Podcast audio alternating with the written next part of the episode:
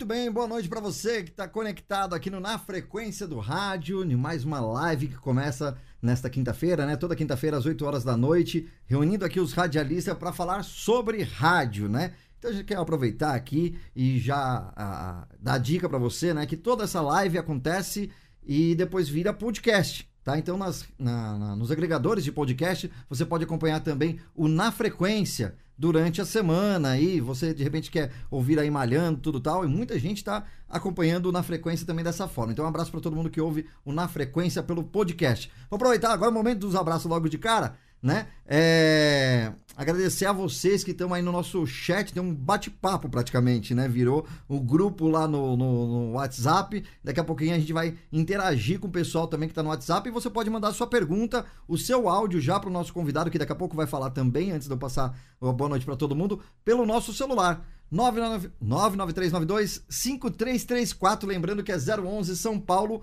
99392 5334. Beleza, boa noite aí, passa Ju, tudo jóia? Opa, boa noite a todos, boa noite na frequência. Essa live para mim muito aguardada. Dan Rocha, direto de Uberlândia. E olha, não se enganem, por trás dessa cara de meninão tem um profissional arrojado, focado, é, com uma carreira vitoriosa no rádio, Paranaíba FM, uma potência regional conhecida no país inteiro e mais recentemente Educador FM, uma rádio adulta com muito sucesso. A gente quer saber tudo isso e muito mais. Então seja bem-vindo, Dan Rocha. Vou passar minha bola aqui para o Ed. Oi, Ed, boa noite. Fala, Gabriel, tudo bom? Boa noite a todo mundo, boa noite a você que acompanha o nosso Na Frequência, é sempre muito bom, é um prazer falar sobre rádio.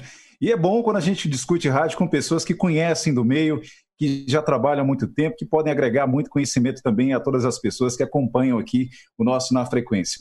Obrigado a vocês que continuam dando essa audiência maravilhosa para a gente, o pessoal que está aí nas redes sociais, a você que já está no nosso chat. A gente tem um grupo agora na frequência também que está bombando. Tem muita gente entrando lá, batendo papo, conversando, e vai ser muito bom esse papo de hoje com o Dan. Dan, seja bem-vindo, sinta-se em casa, abraçado e querido, porque nós estamos aguardando você já tem um tempo. Mas antes de eu falar, deixar eu dirigir a primeira pergunta aqui para o Dan, Deixa eu saudar também. Hoje nós temos um convidado Isso. que já esteve aqui, inclusive, como entrevistado no Na Frequência, e hoje ele está fazendo parte do nosso time aqui, honrosamente, que é o Milton Spaga. Seja bem-vindo, Spaga.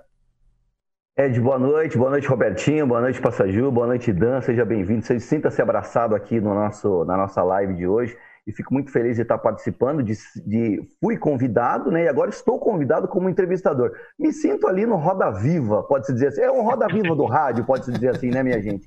Mas, assim, realmente muito legal esse projeto aí do, do Na Frequência, trazendo profissionais como o Dan, né? Um grande profissional do rádio e agora também da televisão. A gente vai comentar com ele também, né, falar sobre esse momento que ele está aí é, na TV, né, fazendo um trabalho bem bacana, bem legal. E acho que a live vai ser interessante, vai ser muito produtiva, vai ser bem bacana mesmo. Beleza, Legal. Ed. Antes de você ir para sua primeira pergunta, vamos só reforçar para o pessoal que não se inscreveu ainda no nosso canal, né? Fazer Boa. a inscrição, clicar no sininho, aquela coisa de youtuber, né? Mas é, é que é muito importante também para a gente o feedback de vocês. E daqui a pouco eu vou falar do, das pessoas que durante a semana assistem o Na Frequência e fica mandando também as mensagens e tal. Então também tem que ser prestigiado aqui. Agora, Ed, vamos começar, vamos abrir esse bate-papo que a gente já tá. É, o Dan ali tá ansioso para falar já, né? Eu, Com certeza, primeiro, Robertinho. Primeiro eu quero dar é boa noite, dizer que é tudo mentira isso que vocês falaram, não tem nada a ver, é tudo amigo aí falando, então você que está assistindo aí do outro lado não leve em consideração o que esses caras disseram, que é tudo suspeito de dizer, tá? Gente, oh. prazer imenso estar aqui com vocês, a Ju, o Ed, o Spaga, Robertinho, pô, pessoas que eu admiro de longa data, que honra estar aqui, eu tô, tô realmente me sentindo muito feliz de falar de rádio com caras que entendem tanto, com pessoas que eu admiro de longa data. Obrigado de coração aí pelo convite. Tá? Estou muito feliz de estar aqui com vocês hoje.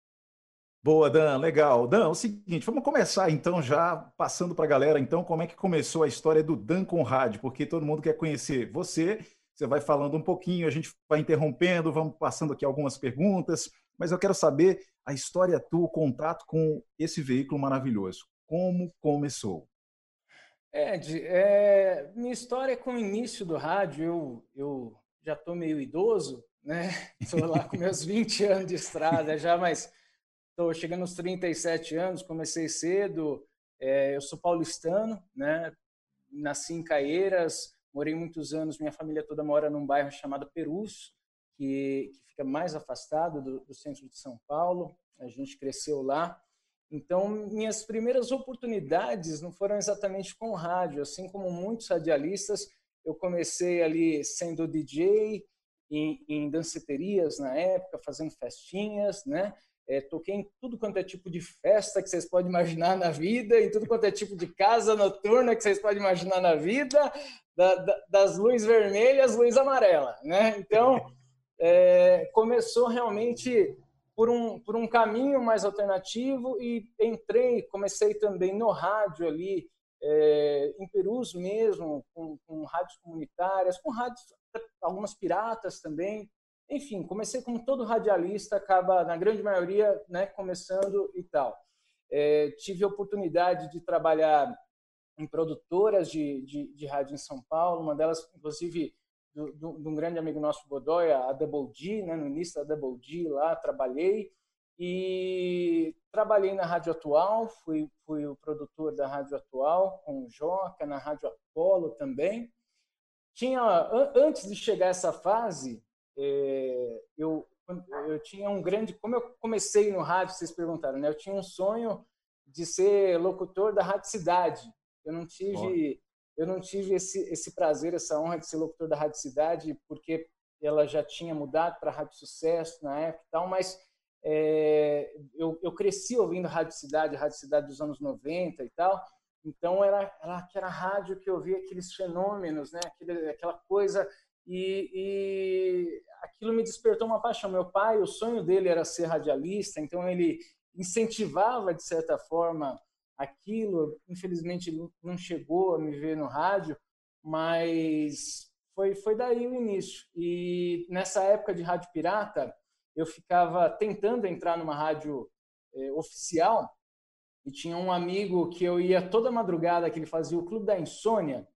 Esse locutor ele chama Marcelo Bonan e ele fazia o Clube da Insônia lá eh, na Transamérica, né? Eu ficava gravando umas fitas cassete, fazendo simulados e tal, e levava para ele quando ele saía às quatro da manhã, que ele passava, na época era o Jim que assumia, depois, era, depois tinha o Ricardo San, e aí o, o Bonan saía, eu ia lá no portão da Transamérica esperar ele, né?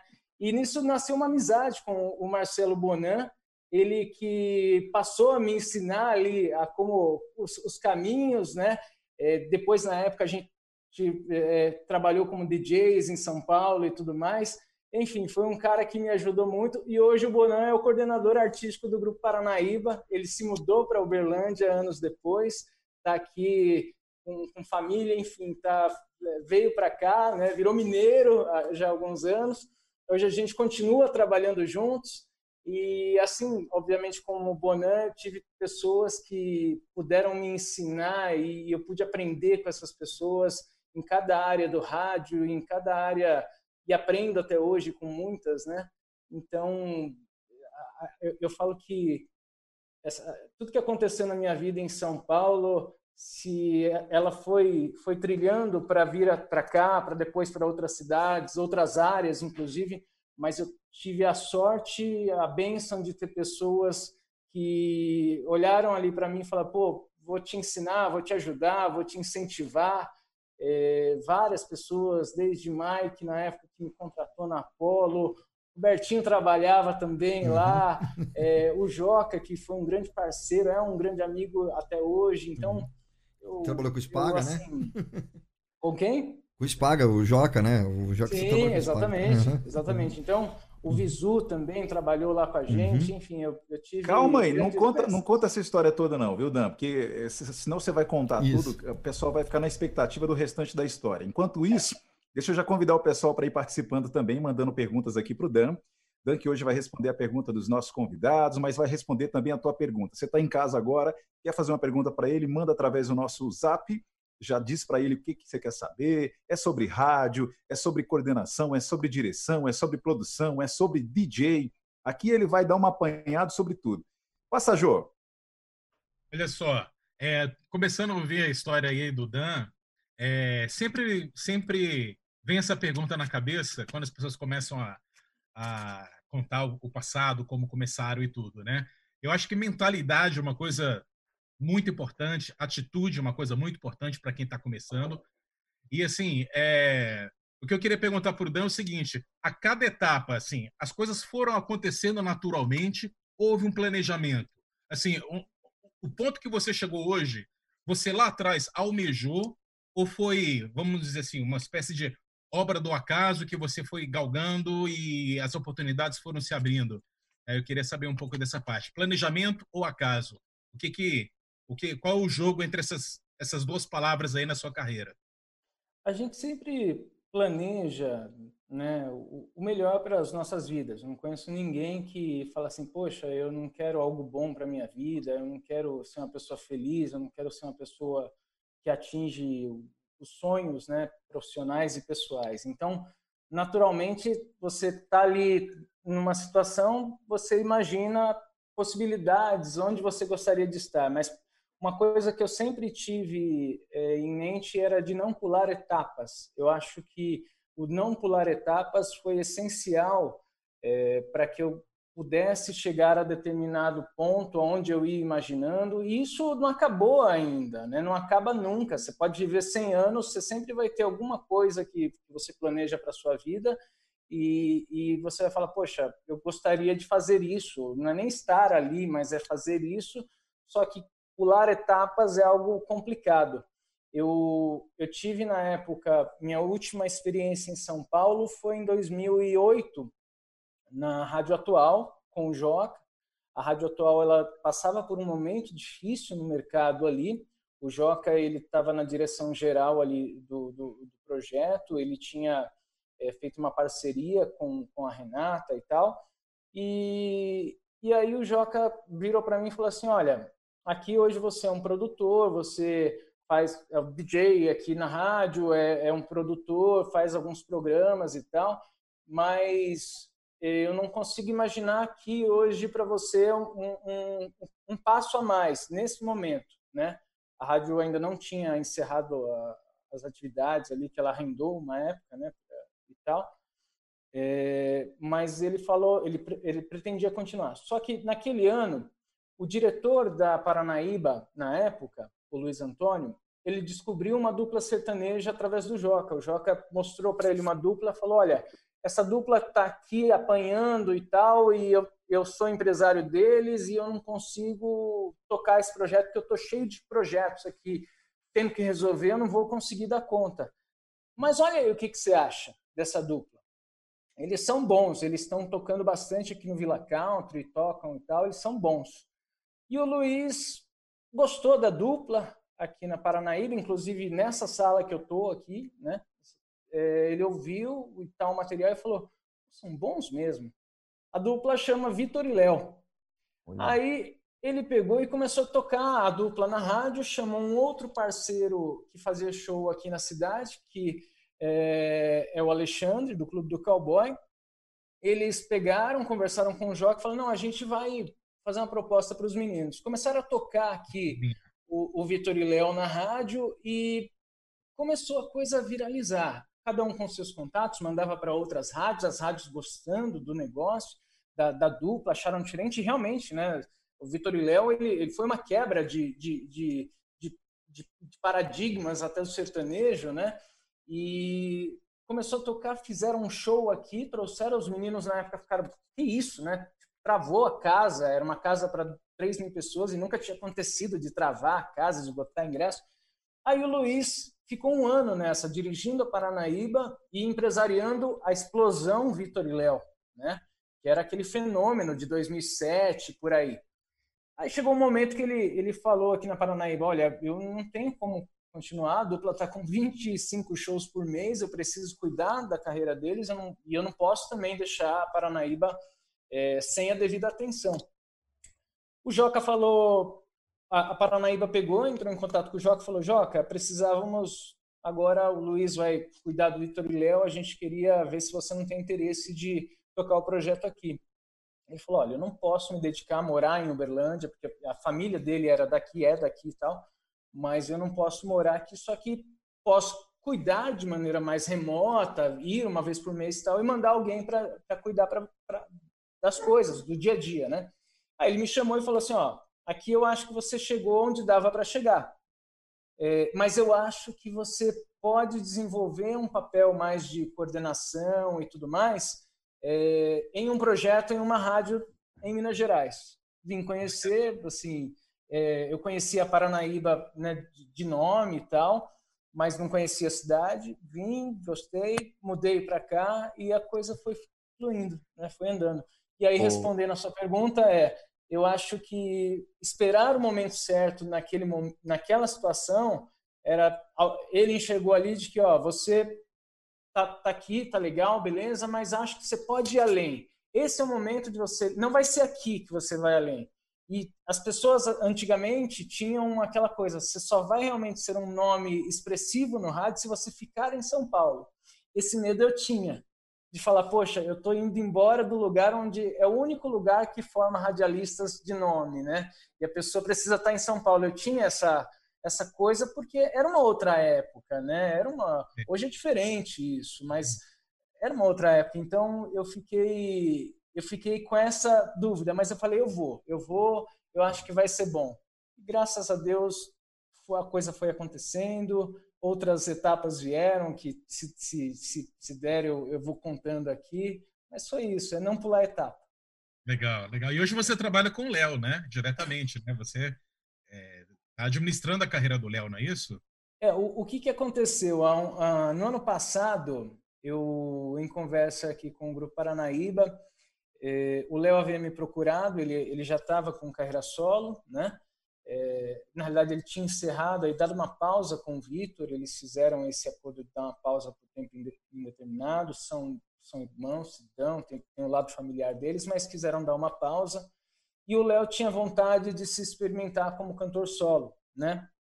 E aí ele chegou e, e me chamou para ouvir, primeiramente, o que ele estava produzindo e tal, como radialista, da mesma maneira que ele, que ele chamaria, né, ele chamou a pessoa da Paranaíba e tal, a gente conversa, tinha uma, uma, uma amizade, é, mas ele me chamou lá no estúdio dele e eu falei, ó, bacana, legal, isso é bacana, ele tinha vontade de experimentar um lado mais popular, era uma vontade que ele tinha, e aí a gente conversou bastante, e aí ele, é, antes disso, na realidade, eu fiquei até, pra, pra, só para linkar né, esse lado de trabalhar com artista, eu fiquei de 2008 até 2012 na, na Paranaíba. Em 2012, eu recebi uma proposta do, do grupo Audiomix, né, da, do Marquinho da Audiomix, para ir cuidar do artístico e do marketing de lá, porque ele tinha, é, na época, um, um festival que ele queria transformar isso num grande festival, um festival que estava acontecendo em Goiânia, mas ele queria formar um case realmente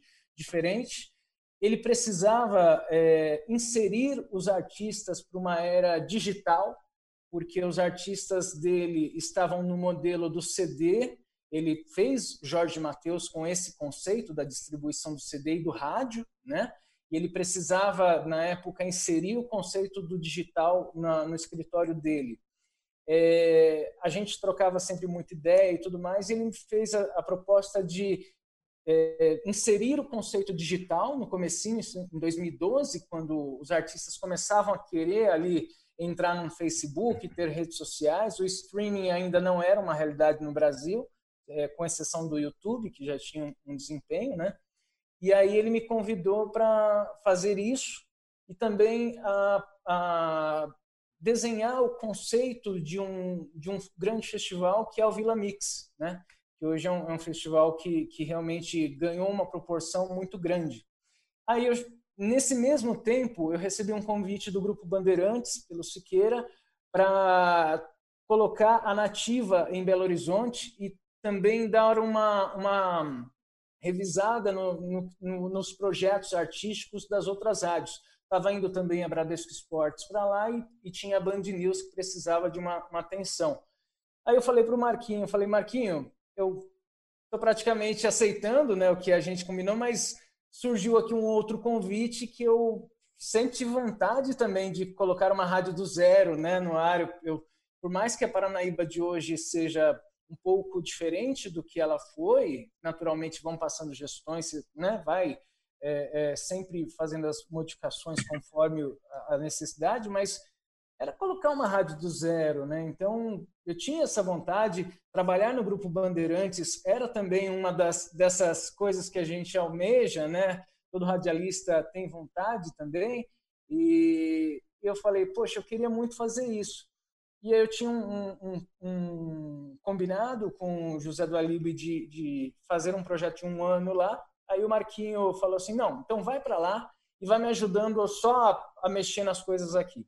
Fui para Belo Horizonte para ajudar a, a, colocar os projetos lá no ar. E depois de colocado, eu falei para o José, fui para Goiânia para tocar esse projeto da Audiomix, onde eu fiquei até o ano de 2014 e também pude trabalhar com esse lado de artista, que foi um lado também bem interessante.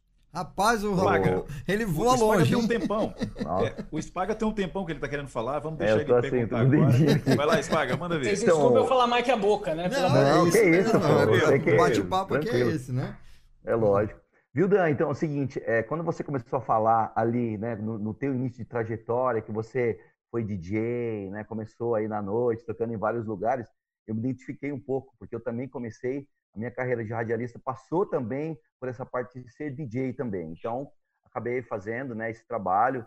É, inclusive, hum, quando eu fui na, trabalhar na minha primeira rádio, que eu já contei aqui, foi a Rádio Verão, aqui na cidade de Peruíbe, no litoral, quem foi meu padrinho, um dos meus padrinhos, foi o Marco Babu, que trabalhou com você lá na, na, na atual. Né? Então, assim, eu me identifiquei nesse início aí com, com, com a tua trajetória. E eu queria saber de você, igual você estava em São Paulo, você fez aquele projeto da Atual, depois essa sua ida para Minas. Como é que foi assim? Você, como é que você, é, como é que você viu assim essa tua? Porque você está em São Paulo, você vai mudar para outro estado. É, sobre a adaptação, foi fácil a adaptação? Foi tranquila? Conta um pouquinho também disso daí para gente. O Uberlândia, a gente fala que ela é mais paulistana e goiana até do que mineira, né? Ela está não tem muita identificação engraçada, não tem muita identificação com Belo Horizonte. São minas diferentes. E ela tem uma identificação muito forte com São Paulo. A aceitação, inclusive, do, dos paulistanos aqui, num, poxa, a gente trouxe vozes de São Paulo para cá e tudo mais, sempre foi muito grande, né? E então foi muito fácil, cara, a, a receptividade da, do que a gente pôde colaborar aqui inicialmente nessa transição 2008 da Paranaíba foi muito grande, foi muito a, música sertaneja passava por um momento diferente de era uma transição, né? Era o sertanejo universitário, era o jovem consumindo música sertaneja. Então foi muito fácil porque a cidade ela tem é, é uma cidade do interior, mas que tem assim, ela ela tem um, um lado que flerta muito com a, as capitais, né? E, inclusive hoje ela se posiciona muito bem até com festivais internacionais e tudo mais. Ela tem esse lado de identificação. E São Paulo é um dos lugares que é impressionante. Tem muito paulistano aqui, tem muito paulista Salve. também. Então, foi muito fácil. Foi, Uberlândia é uma cidade adorável, então foi tudo muito tranquilo.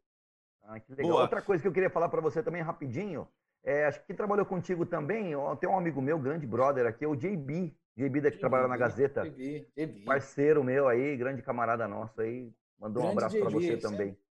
cara incrível. Legal. Aliás, deixa eu contar também, falar em trabalhar.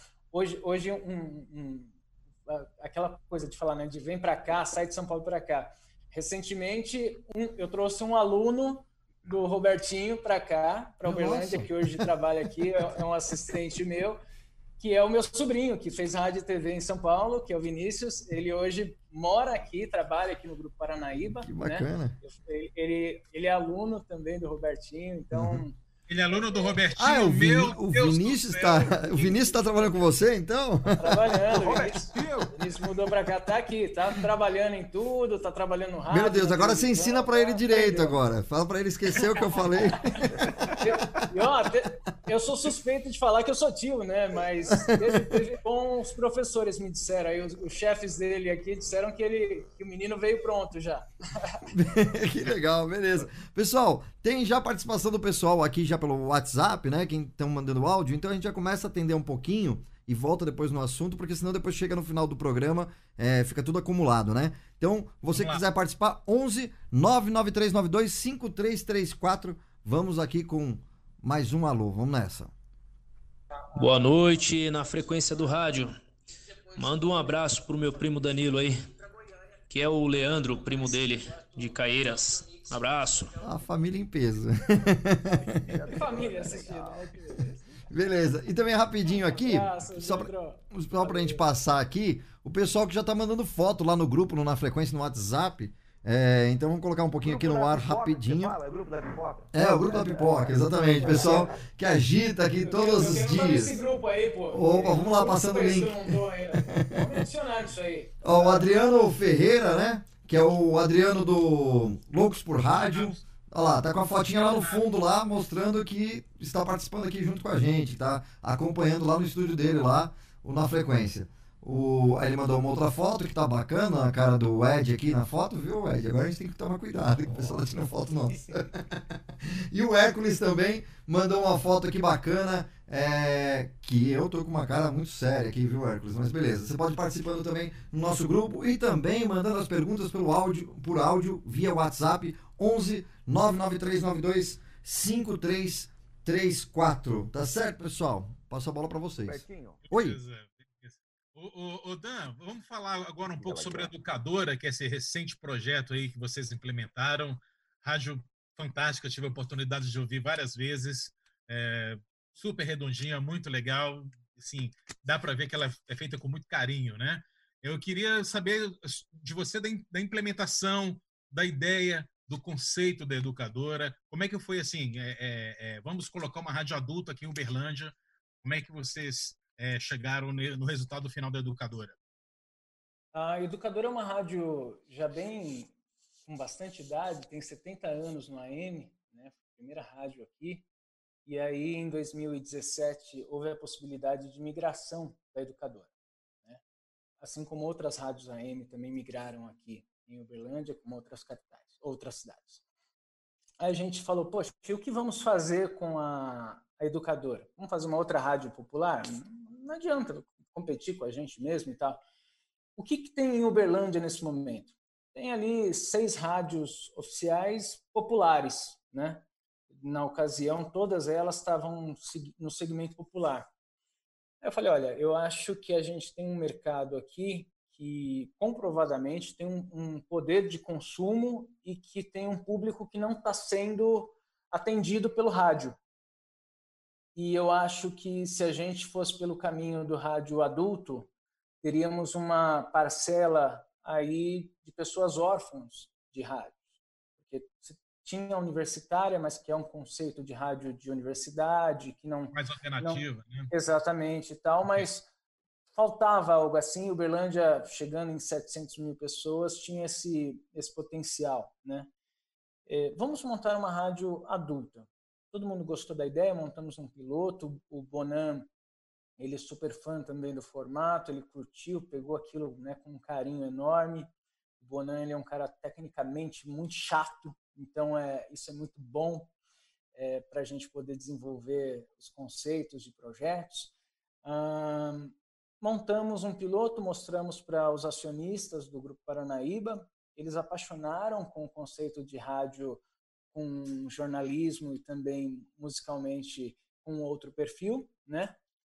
Mas aí a gente entrou em um problema. Como eu disse, Uberlândia é uma cidade de rádios populares, com profissionais do rádio que praticamente só atuaram no rádio popular.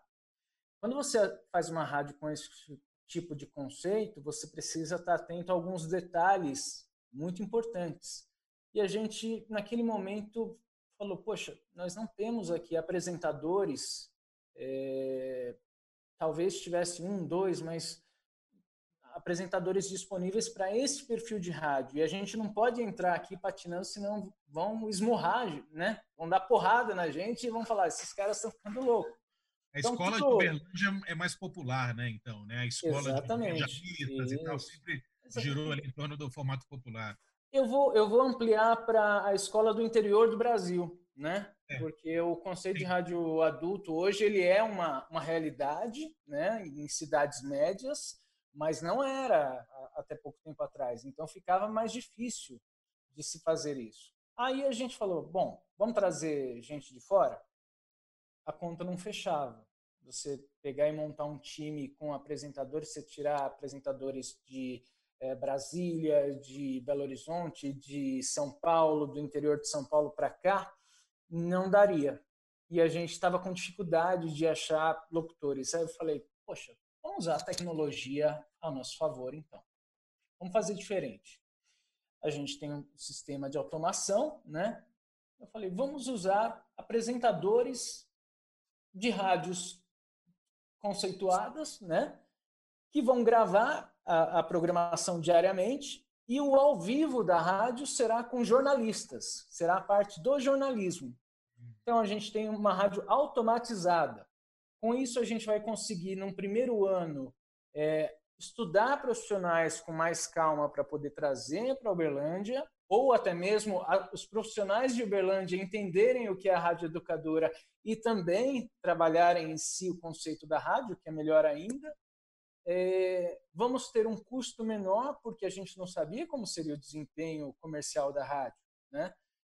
Então, vamos fazer nesse formato. O que, que a gente fez? Pegamos parceiros de São Paulo, Thelma Emerick, Jones Mendes, galera toda que trabalha com o conceito de rádio adulto. Explicamos, eles adoraram a ideia, né? É, se envolveram com o projeto como se estivessem aqui mesmo, Contratamos um time de jornalistas para poder fazer a interseção das, das matérias. É uma, é uma rádio que tem muita notícia também, então a todo momento tem alguém ao vivo, realmente.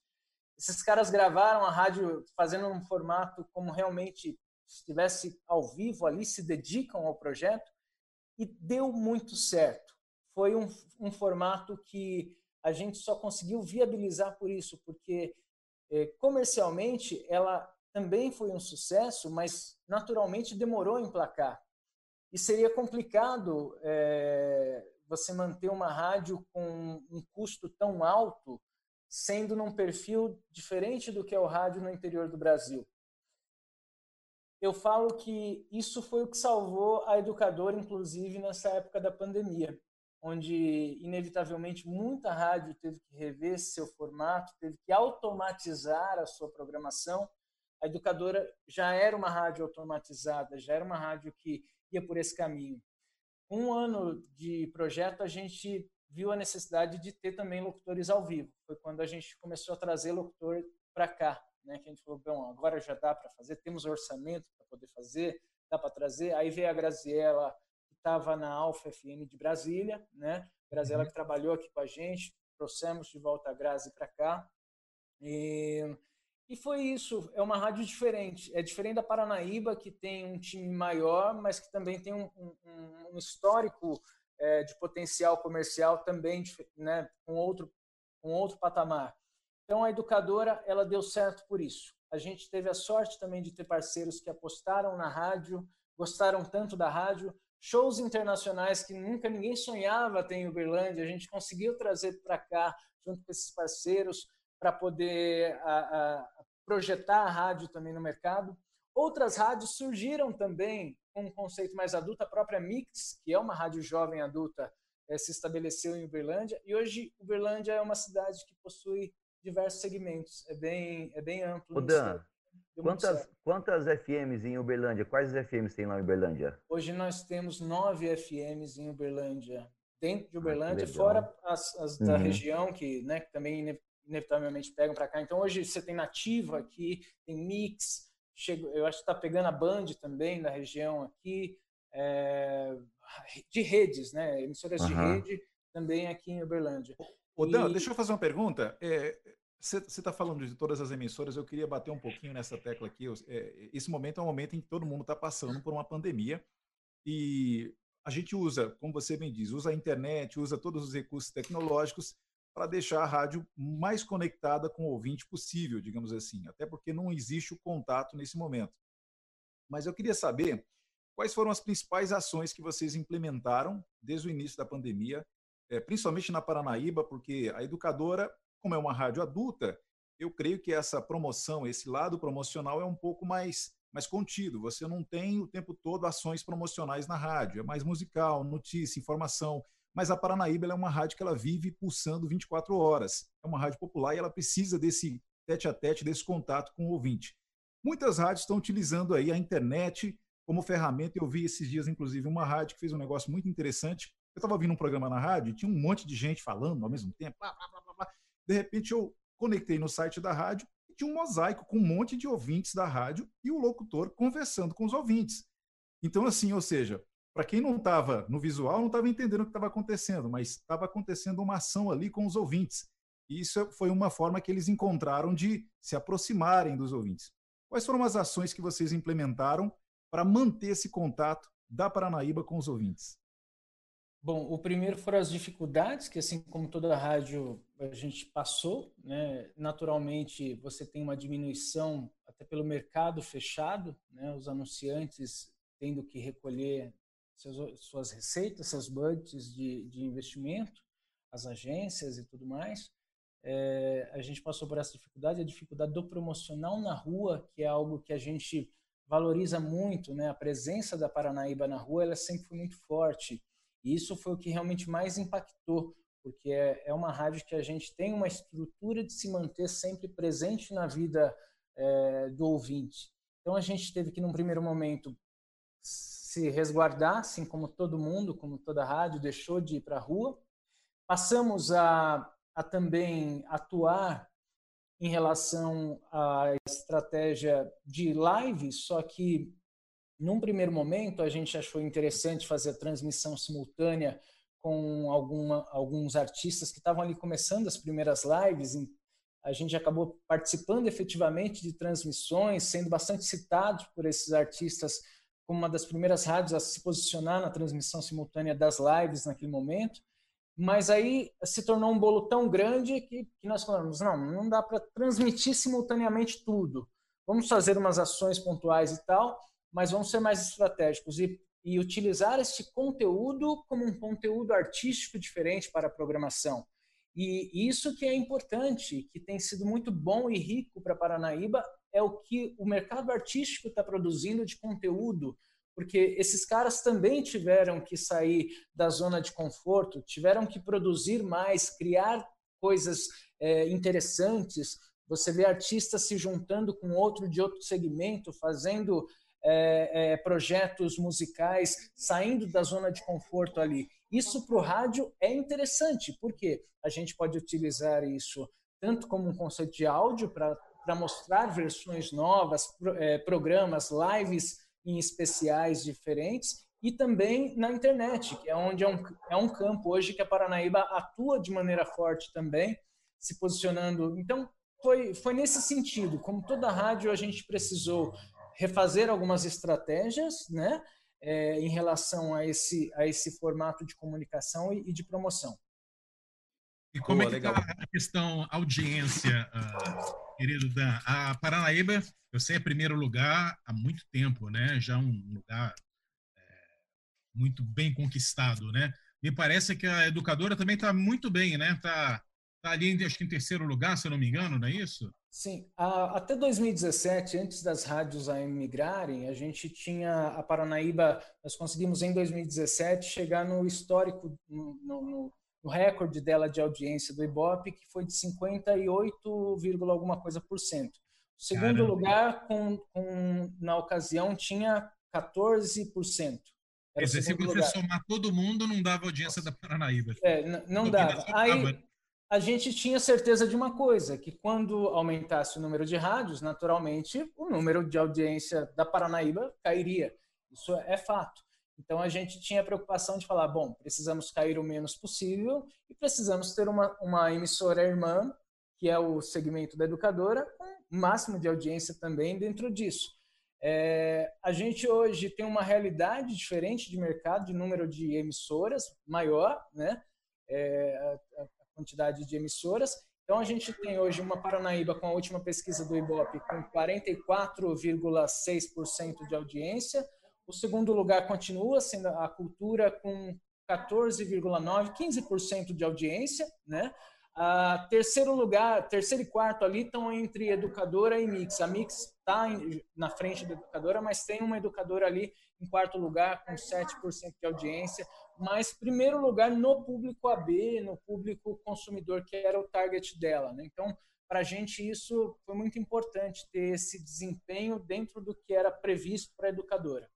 E acabou sendo melhor, né? porque você juntando as duas audiências dá mais do que os 52% que vocês é, de recorde. Né? Exato. Assim. Para a gente, é, em termos de grupo de comunicação de rádios, foi muito estratégico, porque você tem, você consegue atuar em diversas frentes comerciais, com, com seus públicos também diferenciados. Não mudou drasticamente, somos hoje você ter 40, 44% de audiência é um número muito significativo, né? Então, para a gente não, não, não, mudou. Eu não, né? eu não vejo nenhuma rádio do Brasil hoje, em primeiro lugar, com 44%. Sinceramente, eu é, não, não, conheço um case desse. Né? É. Que dirá 52%, né? Mas mesmo 44% da audiência geral, eu acho muito difícil uma rádio é, hoje no Brasil é, ter essa, essa potência aí, né? Essa audiência incrível, né? Parabéns mesmo aí para o grupo. Muito bom. Pessoal, é, vamos aproveitar que está chegando mensagem, está chegando áudio aqui. O Robson, ah. Robson da Ótima FM mandou um alô aqui. Vamos lá, vamos ouvir. Fala galera, boa noite. Só mandando um abraço aí pro Dan Rocha, é o Robson Quadros aqui da, da Ótima FM, São José dos Campos, Pindamonhangaba, Ribeirão Preto. Um abraço para vocês aí. Tô aqui acompanhando o Dan Rocha, é meu ídolo no rádio. Bacana, hein? Já falei... É um pequeno gigante. Óbvio é, já fala que é um pequeno gigante. Já falei para ele que a gente quer entrevistar o chefe dele, né? Aqui no, no, na frequência também, né? Uau. Muito bom, beleza. Tem mais áudio aqui, gente? Opa, pode falar, pastor Júlio. Tem mais mensagem? Tem, Tem mais, mais, duas mensagem? aqui, tá? Vamos lá. Ah, tá bom. Bom, vou fazer uma perguntinha aqui. Hum. Não, você você está à frente aí de um grupo enorme de, de comunicação e eu tenho certeza que muita gente está assim, é, tem como a, a Paranaíba Educador hoje como um farol ali, né? É, eu queria saber assim, o que, que você é, analisa em um profissional é, com, para vias assim de contratação. Se você está atrás de algum profissional no mercado, quais são as, vamos supor, as três características que você é, mais visa para a contratação de um profissional? Bom, é, óbvio que, que, depende muito da área de atuação, né? Que o, a gente possui hoje várias frentes aqui de, de trabalho, de atuação, mas pegando um exemplo, vamos falar de locutor, né? Sim. A última coisa que eu quero que ele seja é locutor.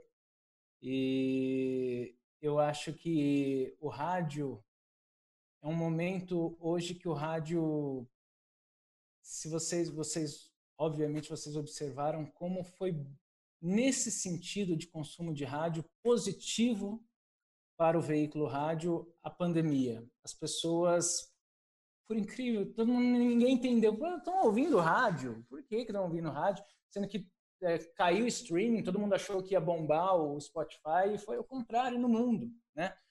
Porque as pessoas procuraram ali sair das alternativas da televisão, dos sites de internet falando a mesma coisa e também uh, queriam ali às vezes até um conforto. O rádio é amigo também. Né? Uhum. Então, é, o rádio informa, o rádio é amigo, o rádio tem tantas coisas boas, tanta qualidade que isso mostrou a, a, a na dificuldade mundial, o rádio estava ali e, e, foi consumido, foi procurado, assim como você procura um amigo quando você está em dificuldade. Então, isso é uma lição para a gente falar, poxa, nós temos que sempre ser muito amplos. Nós não, não podemos ser somente isso. A gente tem que observar o rádio hoje, ele é diferente do que foi nos anos 2000, que, na minha opinião, foi o, a década mais perigosa para o rádio, onde a gente quase pecou realmente como, como rádio, como veículo, porque existia a internet ali chegando, existia o receio do rádio de falar, putz, esse povo vai consumir, não, não pode ter internet. Foi, a gente fez o que as gravadoras fizeram na época, de que era a internet inimiga, internet inimiga, internet inimiga. Medo do novo, né? Medo do novo. A gente tentou é, ser playlist ao invés de ser conteúdo, né, cara? Então, boa, boa. o que, que aconteceu? Nós não conseguimos ser playlist. Por quê? A pessoa não ia esperar três horas, quatro horas para tocar a música que ela queria. Ela vai ouvir a rádio se ela gostar da rádio, se ela gostar do conteúdo do rádio. Ela vai querer ouvir músicas que ela gosta no rádio? Vai sim. Mas nada vai adiantar se achar que, oh, não, nós somos a rádio que mais toca música e ponto. É todo o conjunto da obra, né, Dan? É todo o conjunto, conjunto, né? Exatamente. Então, uhum. hoje, é, o que, que eu procuro? Eu procuro aquele profissional que observe.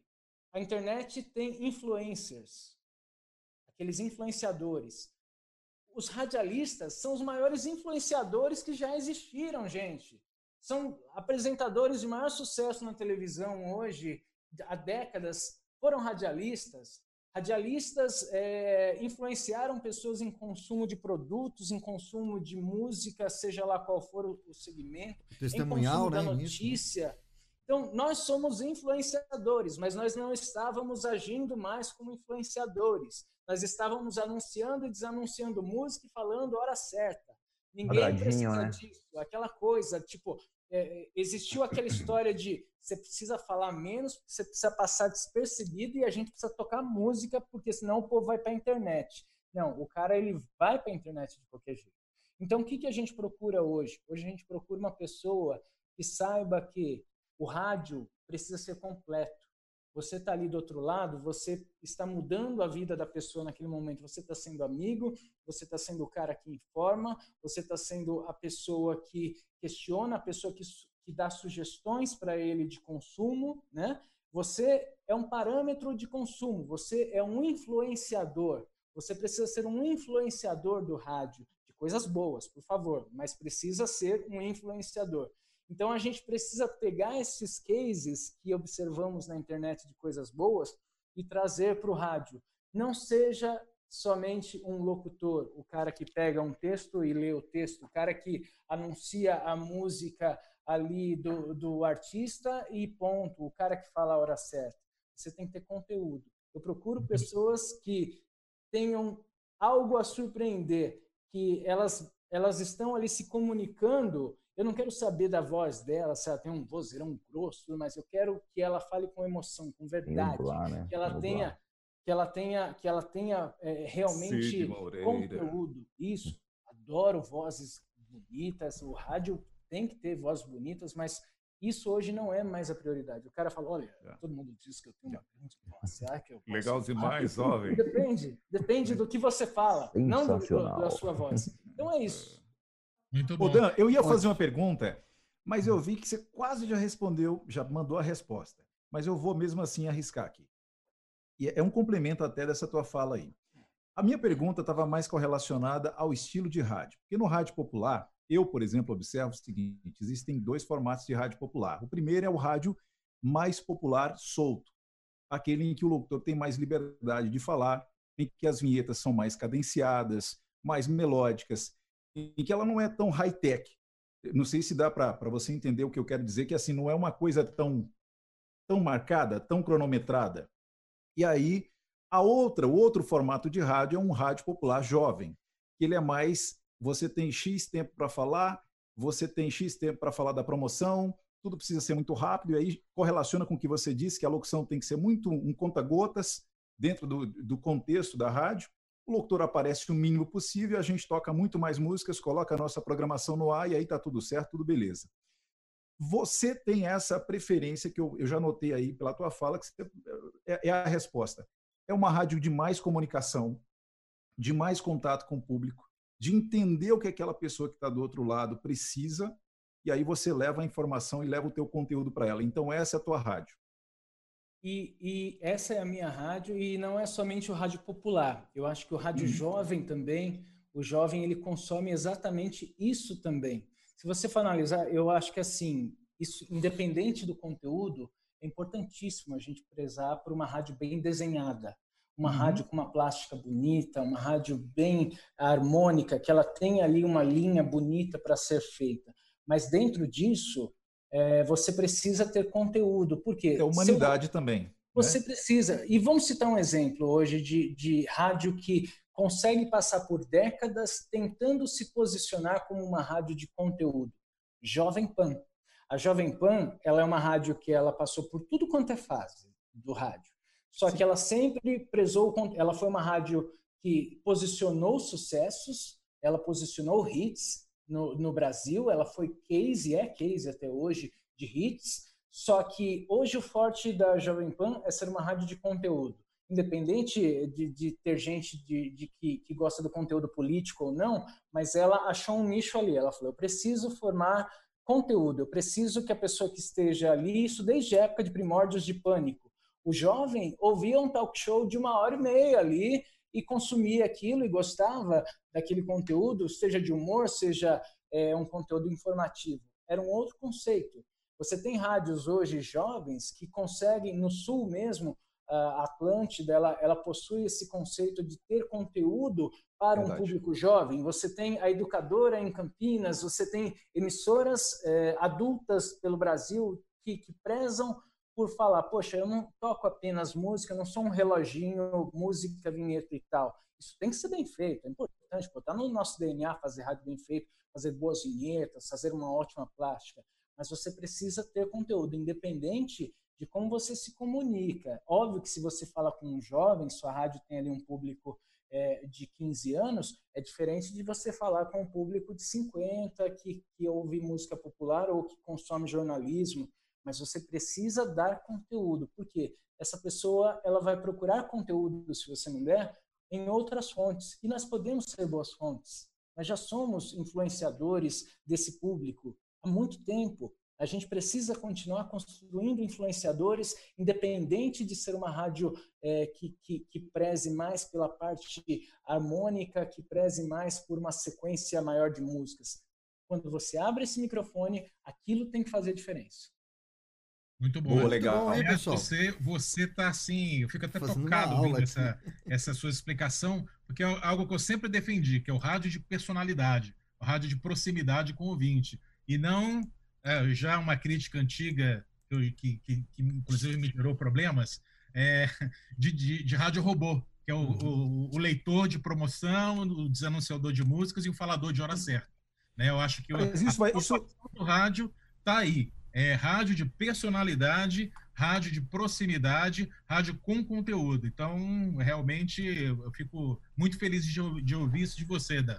Valeu é, mesmo. Muito bacana. Gabriel, não é demagogia dizer isso que está na sua frente, mas até porque eu já te falei isso em outras ocasiões, mas é, eu já brinquei, zoei inclusive com isso com você, que você é meio visionário, né? Você meio prevê futuro. Eu lembro quando eu estava na época da Audiomix, que você num belo dia você postou sobre o que você achava que ia ser o Spotify. E aquilo realmente, você observou aquilo no futuro como hábito de consumo. A gente precisa lembrar disso. O hábito de consumo das pessoas muda a cada dia. E o rádio precisa entender que nós temos de ser inseridos na vida da pessoa com cada novo hábito de consumo. Nós temos que ser rádio, o formato rádio. Hoje o podcast ele é uma tendência absurdamente alta nós temos que estar bem posicionados. Aquilo é rádio, gente. Nada impede da sua emissora estar tá praticamente inteira no podcast também, para que seu ouvinte consuma sua programação na, na academia, consuma quando estiver viajando. Ele não precisa te ouvir ao vivo, ele precisa ouvir o seu consumo. E podcast é música, é, é conteúdo. Então, vamos observar os hábitos de consumo do nosso ouvinte, seja ele jovem, adulto, popular, enfim. É, hoje é muito comum, inclusive, por exemplo, é, na hora do pânico, eu praticamente eu não ouço mais pânico ao vivo porque eu sempre estou fazendo alguma coisa, é um horário que eu sempre estou ocupado, enfim, estou almoçando.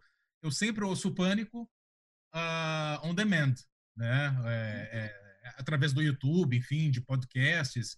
Então, realmente, os hábitos hoje são outros, né? Então, tem que trabalhar Temos... com essa modernidade mesmo. Pessoal, dar ligado sempre. É verdade.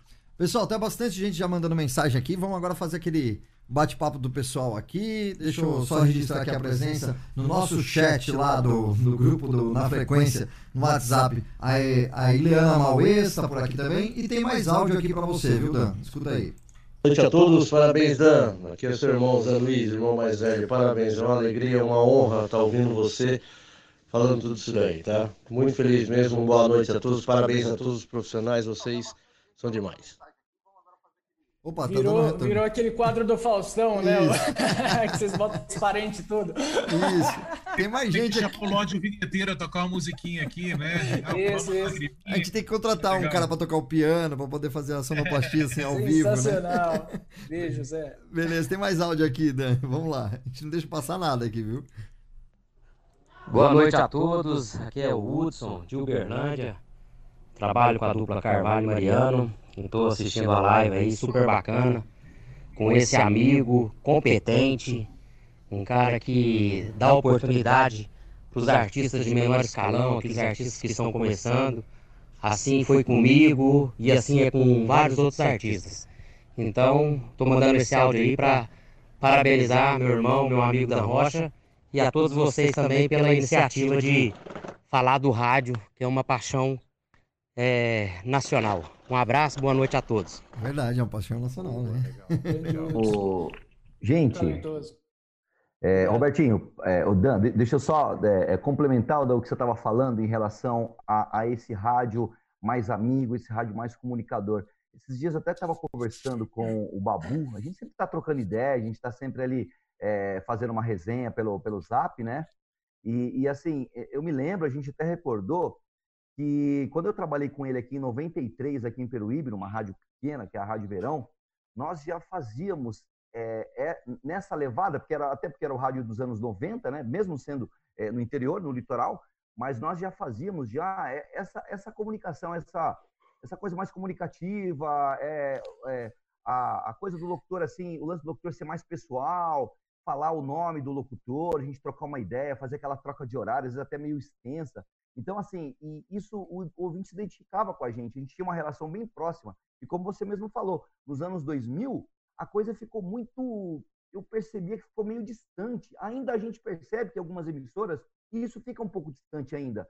Então, assim, é, eu acho que é super válido e é uma coisa que a, gente fez. E, o rádio dos anos 80, né? Todos aqui ouviram o rádio dos anos 80 ele, ele era um pouco mais próximo, né? Eu não. Eu e hoje, né? De repente, a tua, a, a tua, a, a, tua proposta na rádio aí de fazer esse trabalho bacana, de fazer esse trabalho mais na, na é, uma rádio mais amigo, um rádio mais parceiro, é, ou, é, já se fazia isso aí nos anos 80 e realmente acho que tem que continuar. Acho que o rádio tem que ser mais amigo, né? Acho que é necessário, com certeza. Sem dúvida. Acho que faz a diferença para quem está ouvindo você for analisar novamente, usando como exemplo, influenciadores de internet, as pessoas vão atrás do que a pessoa oferece ali de conteúdo, né? Então as pessoas ficam na expectativa: o que, que, esse, o que, que essa pessoa vai falar para mim? O que, que esse cara que eu, que eu acredito, que eu, que eu, que eu tenho, tem credibilidade pra, e embasamento para falar comigo, o que, que ele vai falar? O que, que ele vai postar? O rádio não pode ser diferente. Isso, é, a gente sempre tratou essa filosofia como música. Vamos tocar músicas legais, porque o ouvinte quer ouvir músicas legais. Fato, tem que continuar. Mas quando você fala, você precisa realmente fazer a diferença também, assim como influenciadores de internet hoje fazem muito bem. Ô Dan, deixa eu puxar uma sardinha para o meu lado aqui, que é a minha área que eu gosto, que é a produção. Eu queria saber de você a importância da plástica na rádio. É, como é que você é, é, escolhe a plástica da rádio, é, o que, que você analisa, enfim, é, vinheta cantada, vinheta falada, trilhas. É, queria ver essa parte é, mais de plástica da rádio, como é que funciona. Ela é importantíssima, essencial para você ter realmente. De nada adianta você ter também é, uma emissora que tenha conteúdo, mas se ela está mal desenhada, se ela não é atrativa aos olhos, é igual quando você vai num restaurante, a comida ela tem que ser boa, mas se o prato não estiver bonito, você fica naquela, você já recebe aquilo de uma maneira diferente. Então, no rádio é a mesma coisa, você precisa ter uma emissora bem desenhada, independente do segmento dela, e ela precisa ser bem desenhada. Se ela fala com jornalismo, ela precisa ser bem desenhada para o jornalismo. Se ela é popular, ela precisa ter a sinergia daquilo. A comunicação, ela precisa ser realmente muito muito direcionada para esse público. Se ela é jovem, é a mesma coisa vinhetas cantadas, é importante a gente a cada dia pegar e falar assim, vamos descobrir novos formatos, novos é, estilos, vamos sair da, da, da zona de, de conforto. Eu, eu gosto muito quando me mandam alguma coisa, o cara fala, pô, vou tentar encaixar isso aqui para você uma, é diferente do que outra pessoa fez. Eu, eu gosto desse tipo de coisa. Eu acho que a plástica é essencial. Ela precisa brilhar os olhos. Senão não adianta você ter uma rádio que ela tem conteúdo, mas também ela é mal embalada, né? Você tem uma, uma periodicidade em termos de, de vinheta, por exemplo, todo ano você troca as vinhetas cantadas, ou a cada dois anos, você tem alguma, algum, algum esquema, vamos supor, de, de, é, de, de estreia de plástica, ou é algo assim que fica mais, vira mais tradição, fica mais durante o tempo? Depende, algumas vinhetas tornam-se clássicas e, e, e, é legal você manter né, isso daí também. É, tem, por exemplo, o Sinal da Hora Certa da Paranaíba, é, eu sempre quis modernizá-lo, mas nunca atendeu aquilo que o original é, causa na cabeça das pessoas. E de falar, poxa, esse sinal ele é clássico. Eu não vou tirar esse sinal se, se não tiver algo que realmente é, possa substituí-lo à altura. Então não vai, não vai sair. Enquanto alguém não mostrar ali que, ó, isso daqui, o nosso ouvinte vai ser vai saber que aquilo é Paranaíba também, né? É, não vamos mudar por mudar. No conceito geral, cria-se coisas novas, cada projeto, cada, cada que entra na rádio, a gente procura dar a cara dele, porque eu falo, qual o padrão da Paranaíba? Não, não tem padrão. Ela é emoção. Ela, o, o, apresentador que está ali, ele precisa passar a verdade. A, é, a plástica daquilo, ela pode mudar, pode durar às vezes três anos, como pode mudar amanhã se houver necessidade desde que ela tenha coerência, desde que ela atenda ao projeto, desde que o nosso ouvinte responda né, ao que está sendo colocado ali no ar. Da mesma forma, a educadora. Esse ano, por exemplo, eh, a gente queria fazer é, novas plásticas para as duas emissoras, devido à situação da pandemia. É um dos casos que, infelizmente, a gente entra naquela linha de falar: isso tem que esperar. Infelizmente, isso vai, teve que esperar. Agora a gente já faz planos para retomar isso, só que num primeiro momento, coisa que era para o primeiro semestre, acabou agora tendo que ser projetado para o segundo. Mas o, o, o Bonan, que hoje coordena o nosso grupo aqui, ele é uma pessoa que, que é muito criteriosa também com plástica. Ele gosta muito é, de, de, ser minucioso quanto à plástica. É uma pessoa que, um profissional que trabalha muito focado nisso. E, e eu tenho sorte de ter é, um parceiro tão talentoso que tem um, um, uma audição, uma visão, inclusive melhor que a minha para pontos que às vezes você focado em, em, em, outras coisas acaba passando despercebido. É legal você ter um time antenado nisso, produtores aqui que também têm esse critério, que são chatos com, com, o que vai para o ar. Isso é essencial. Então, como, como embasamento, é, não existe regra, mas a, a gente gosta sempre de, de criar algo novo. Isso é, é a regra. Legal. Ed? Eu ia falar sobre, é, sobre a emoção do locutor, que é, e eu me coloco na posição de locutor também, porque é uma das áreas de atuação. É, quando você chega no ar e você se depara com uma vinheta nova, com uma trilha nova, com uma abertura de programa nova, é, com uma plástica inteira nova, a emoção de quem entra no ar sabe, de quem gosta muito de rádio, porque quem gosta muito de rádio, cada detalhezinho, cada ponto daquele faz uma diferença tremenda no trabalho que você vai aplicar no ar. Então, quando você liga o teu microfone, a vinheta te carrega, que você vai embora para o ar e você vai com uma alegria tremenda, que você sabe que é algo que vai te dar emoção, te dar prazer. Plástica, eu acho que é algo é, revigorante no rádio. Tem que ter e tem que ser muito bem feita mesmo. O Dan está com todo, toda a razão, eu assino Uh, não precisa nem assinar embaixo, porque o Dan não precisa ninguém assinar embaixo para ele. Mas assim, eu vou assinar junto, viu, Dan? Porque eu acredito que plástica realmente faz uma diferença tremenda. As rádios em que eu tive a oportunidade de trabalhar, de atuar, é, todas tiveram uma plástica muito bonita. Tive a sorte, né, o prazer de atuar em rádios que tiveram plásticas muito bonitas. É, pouquíssimas emissoras que eu atuei que não tiveram plástica, não tiveram boas vinhetas mas todas elas com muita emoção, com muita identidade, assim, carregando isso que você falou. É, é uma coisa engraçada, você falou da questão da identidade da vinheta, né? Se a gente tirasse o sinal da Transamérica, o que seria da Transamérica sem, sem o sinal da hora certa? Né? Eu me lembro que a Band FM, a gente ouvia a Band FM em São Paulo, ela tinha quatro vinhetas só, na época, do, ali no início dos anos 2000. Mas você identificava a rádio pelas quatro vinhetas de saída e entrada do, do quando ia para a rede. Você falava, pô, Band, então, isso marca muito. A vinheta é algo que conversa muito com o ouvinte. E rádio, a gente sabe, como é hábito, as pessoas vão se habituar, vão se apaixonar, se afeiçoar pelaquela identidade sonora também da emissora. É muito importante, Plástica, com certeza. Era isso que eu queria. Sem dúvida, não. Tá absolutamente, não muda uma vírgula. Acho que é, a gente precisa ter realmente uma rádio bem desenhada, com conteúdo, mas muito bem desenhada. Isso. O, o rádio, ele, ele sempre teve esse critério, né, cara? A gente precisa. E isso precisa sempre ser preservado com criatividade, sempre tentar inventar algo novo, algo que você fale, poxa, é, não vamos substituir por substituir, mas vamos tentar criar algo novo, algo interessante, algo que surpreenda. Isso é essencial. Deixa eu engatar uma outra pergunta que já aproveitar, Dan, é o seguinte, como é que, tu, como é que você está vendo o mercado de rádio nesse momento? É, você tem alguma, alguma observação especial que você tenha que fazer nesse momento sobre o rádio? Algo que está faltando? Ou algo que está sobrando para você que poderia ser corrigido dentro do que está sendo apresentado no veículo rádio? O que, que a gente precisa fazer para melhorar na tua concepção e o que está faltando aí no, no, cenário rádio? Bom, tem, tem dois cenários aí que a gente precisa inevitavelmente é, analisar de forma separada. O primeiro é com ou sem pandemia. Né? Se a gente uhum. falar rádio com pandemia, é igual você analisar qualquer empresa, projeto, pessoa durante a pandemia. A vida de todo mundo mudou durante a pandemia. Sim. O rádio também mudou. E aí a gente observou coisas boas e coisas ruins dessa mudança. A coisa ruim é que, assim como todas as empresas, não existe uma emissora hoje que esteja é, plenamente atuante como era antes de pandemia, por um simples motivo. O anunciante que, que investia XX passou a investir X o que investia X às vezes fechou as portas.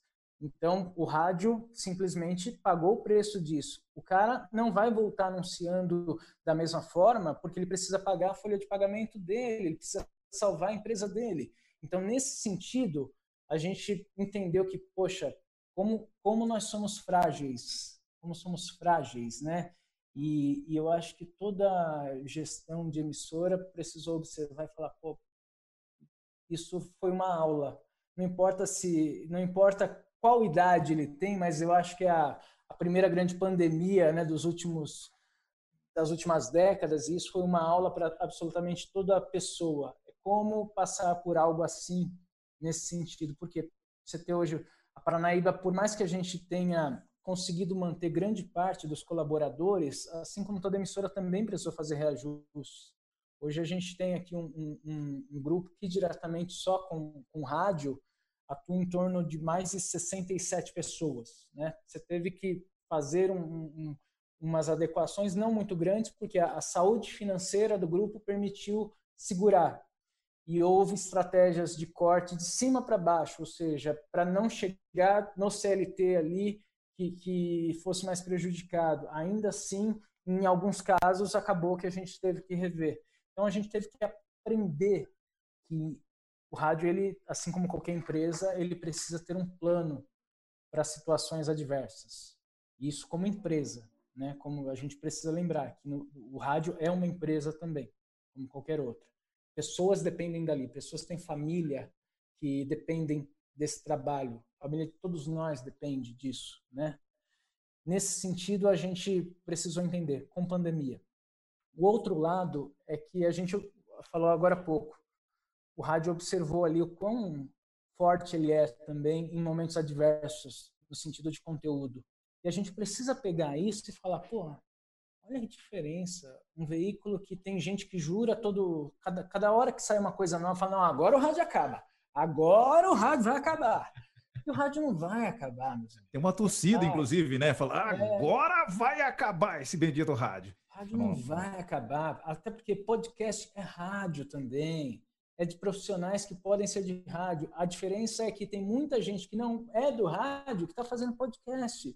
Esses caras, eu aplaudo esses caras por falarem, vocês viraram radialistas em uma outra plataforma. Vocês estão entregando conteúdo. Então, isso também faz parte do que é a essência do rádio. O rádio ao vivo também não vai acabar. A frequência em FM, seja ela por internet, seja em FM, não vai acabar. Mas a gente precisa aprender a observar os hábitos de consumo, trazer para uma estratégia do rádio para a gente continuar se renovando. a gente não se renovou na pandemia, vamos continuar fazendo isso fora dela também. Paga. Muito bom. Então, eu queria perguntar para você. Oi, Robertinho, você tem algo aí, Robertinho? Não, sim, mandar os recados aqui da galera do, do, do bate-papo ah. aqui, que tem um monte de gente vai, pendente. Robertinho! vai lá, vai lá, vai lá. Eu sou o cara que fica a, a interagindo é aqui. É. A família é grande mesmo, cara, olha lá. Depois eu faço a pergunta, tranquilo, diga lá. Enfim, minha família também é rocha, viu, Dan?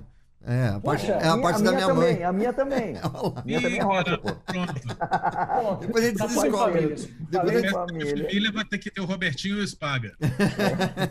Depois a gente descobre aí essa árvore genealógica aí, né? Deixa eu mandar um abraço aqui pra galera que tá participando no chat lá no canal do YouTube. O Tiroga, que ele falou que é Tiroga, não Tairoga, tá sempre aqui com a gente. Muito boa noite para todo mundo, valeu. O Eduardo Tamura, Tamura é, boa noite. O Dinho Locutor por aqui também, mandando boa noite. Felipe Santos também. O Dinho Locutor. Ileana Mauês, que a gente já falou, que estava lá no grupo também. Hércules Pereira. Robson Quadros. Um, Regivalbi Nascimento. Paulo Henrique, a gente tem que às vezes tomar cuidado com oh, sobrenomes, cuidado. né? É, cuidado, hein, cuidado. Edson Rocha deve cuidado ser parente. aquele amigo Thomas. Isso, cuidado com o Thomas. Thomas, um abraço pro Thomas. É, o Adalto Magalhães, Edson Rocha aqui, falando novamente. O Rádio Piemonte FM, tá ligado aqui? Vanessa Permon, Élida, a grande Élida. Deixa eu mandar um abraço pra Élida. Não sei se vocês conhecem a Élida da playlist digital, que sempre fala, fale do rádio. Os apaixonados do Muito rádio bem. tem que falar do rádio. Quem faz rádio, fale do rádio. Então, um abraço pra Élida, pro Marcelo também, que sempre dá apoio para várias rádios, fazem várias. A gente se encontra sempre naquelas feiras de rádio, né? Na Sete Broadcast, enfim, muita coisa legal. Então, um abraço aí para todo mundo aí e os amigos da Hélida também, que está aqui com a gente. José Luiz Rocha, ó, a família Rocha tá em peso é, mesmo. Olha aí, olha aí, olha aí. Ocano San, né? Também por aqui. E Jovem Pan Manaus tá ligado aqui com a gente também. E o Vinícius Rocha. É, o seu aluno, né? É. Exatamente. Família. E, e, toda a galera do Senac da aula do curso dele que tá aqui também no, no WhatsApp, é. aqui falando: olha, manda um alô, manda um alô. Então, um abraço para todo mundo aí. Beleza, pessoal, posso falar para vocês. Fala aí. Deixa eu perguntar agora, eu, eu, eu, eu deixa eu comunicar para o pessoal aqui que eu vou ter que, vou ter que me retirar. Eu vou, eu vou ter que me não, retirar vai. mais cedo. Vai lá, Ed, não, tranquilo, é, tranquilo. Então, manda lá, manda lá. Manda assim, lá, deixa eu explicar. Deixa eu explicar para o pessoal que está assistindo a live aqui que eu estou recebendo visita em casa e hoje eu, eu falei, não, hoje eu preciso participar, que eu preciso bater um papo com o Dan, a gente precisa conversar. O quanto eu puder ficar aqui na live, eu vou ficar com vocês até, até o, o quase o finalzinho aí. Então eu falei, olha, Galera, uma hora, uma hora e pouquinho eu consigo ficar, a gente consegue conversando e batendo papo aqui. Mas eu queria fazer uma pergunta, porque o Dan está na televisão, viu, gente? Ele é do rádio, ele era DJ, ele também trabalhou com músicos, com shows. Aliás, eu queria falar uma coisa, viu, Dan? Você falou que trabalhou com o Marquinhos, da Audio Mix, o Marcos Araújo. Eu trabalhei com ele também. Só que eu trabalhei com ele na época que ele não era rico ainda. Né? Depois ele ficou milionário. É, não, a Audio Mix era um quarto do tamanho desse aqui, quase menor, é uma coisinha pequenininha. Mas eu trabalhei bem no começo mesmo. Depois eu conto essa história em detalhes, você vai saber. É, e aí o seguinte. Vamos que vamos. Com certeza, espero que sim. A gente vai se encontrar, porque essa pandemia não vai durar para sempre, eu acredito que não vai mesmo. Quiser, Mas vamos não, falar de chega. TV. Sei que você está agora na televisão também, está na Record, que a, a, Paranaíba também é educadora, faz parte do. A, tem a televisão, que faz parte do grupo Record. Ela é TV, qual que é a TV? É... é TV Paranaíba também. TV Paranaíba, TV Paranaíba é, né? Record, isso, Record. Isso, nós somos afiliados. E você também está apresentando a televisão. Como é que surgiu o convite para a televisão e como é que está lá o projeto da televisão? Conta para gente. Bom, uh, desde que eu voltei para cá, a casa queria que fizesse alguma coisa relacionada à, televisão também. Sempre tive bastante incentivo de todos aqui para fazer alguma coisa. E eu sempre protelei. Eu falei, não, eu vou jogar para frente, as rádios, veio a educadora, ficamos focados em educadora. Aí surgiu essa, esse projeto do Léo, quando ele pediu para eu ajudá-lo a, a, desenhar o conceito da carreira solo e tal. Foi no ano passado, isso acabou que o começo sempre é muito mutuado, eu também não queria perder a atenção das rádios com isso.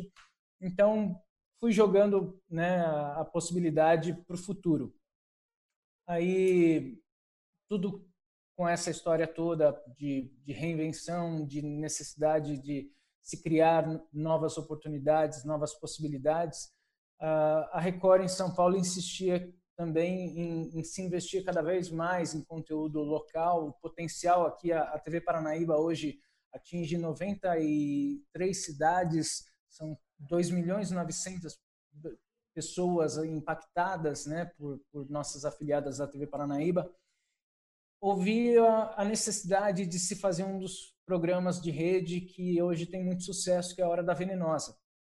Até pelo nosso envolvimento hoje com o mercado artístico, né, que os, os artistas tratam a, a, Paranaíba com muito carinho, tem, muito, tem, tem muita atenção com a gente, é, interagem muito, mandam muito conteúdo para cá. Então, a Record viu isso uma oportunidade de falar, pô, vocês têm potencial de fazer algo local, pode ser bacana. A, a direção da televisão, Rogério, sempre também quis investir nisso. E aí eles falaram, poxa, Dan, seria legal você fazer algo assim e tal. Observei tudo, falei, pô, eu acho que é o momento. É, tá no momento, eu, eu da, rádios estão ok, esse lado de eu não sou o empresário do Léo, né? O Léo é, é, é, empresário dele mesmo. Eu sou hoje um parceiro uhum. de, de estratégia artística da, da, carreira dele, assim como fui do Gustavo Lima, assim como fui de Audiomix, enfim, são, são artistas que se posicionam sendo é, empresários deles mesmos. E aí você entra para ajudar a, a, desenhar um conceito né, de, de, de carreira, de projeto. Isso separadamente de tudo. Então, eu falei, tá tudo ok, tudo correndo bem. Eu acho que é o momento agora de eu também apostar nisso daí. Aceitei esse desafio, a Record apoiou demais, está nos dando maior apoio, maior suporte e o programa na realidade estreia agora no dia 17. Então a gente fez uma campanha bem legal com eles, com o mercado artístico, com artistas gravando para tudo quanto é lado e a, a, rede ficou bastante empolgada com o quanto o mercado de artistas também, o show business, Legal. gostou da ideia e está ajudando e está mandando conteúdo é, para cá. E é isso, é um, é um lado que hoje me, me, me, consome uma hora do dia no ao vivo, a partir da, da semana que vem, à tarde, né? É, de segunda a sexta, mas, cara, comunicação é minha vida, eu tenho, graças a Deus, um time muito talentoso aqui nas rádios, é, que, que trabalha muito bem, que é muito criativo, que é muito atencioso. Então eu, eu me sinto tranquilo de falar, eu posso também focar nisso daqui, que está tudo andando bem, a gente sabe é, para que caminho ir, sabe como fazer as adequações, dá para fazer mais isso daqui. Então está tudo indo num, num, num, de uma maneira natural. Lembra aquilo que a gente falou no começo? Não pular etapas, né? Eu sentia que se eu fizesse isso antes, eu estava pulando alguma etapa prematura. Bacana. Pessoal, o seguinte então. Então eu vou me despedir. Aliás, eu, é, eu sei que é chato sair antes do convidado, viu, Imagina. Mas você vai, me, você vai me desculpar aí, eu vou ter que me despedir aqui um pouquinho mais cedo. Mas eu queria dizer o seguinte: primeiro, Dan, é, eu, já, eu já havia ouvido falar algumas coisas muito boas sobre você, porque assim, eu só retransmito coisas boas. Eu acho que quando a gente ouve falar alguma coisa que não é bom de alguém que a gente não conhece, a gente precisa conhecer a pessoa primeiro para fazer nós fazermos o comentário, o nosso, a nossa, digamos assim, percepção tem que ser a partir do momento que você conhece a pessoa. O resto é fofoca, é fuxico, é disse-me disse, isso aí não vale no nosso meio. Então, se você não conhece alguém, por mais que alguém diga aquela pessoa não é boa, não sei o quê, eu acho que replicar isso não, não vai te ajudar em nada.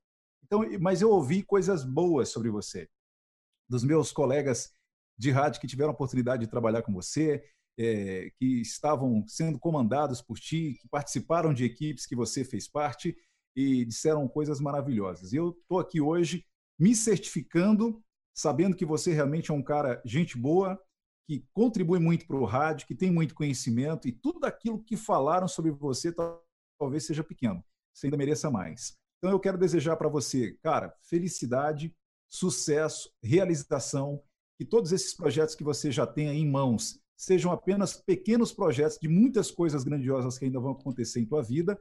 É, eu sei que você a gente olha para você e vê um cara ainda com muita energia, muito novo, que tem muita coisa pela frente e que eu sei que Deus vai te abençoar e vai colocar muitas, muitas maravilhas aí para você, para que você possa realizar nesses próximos anos. E ó, vamos fazer um compromisso.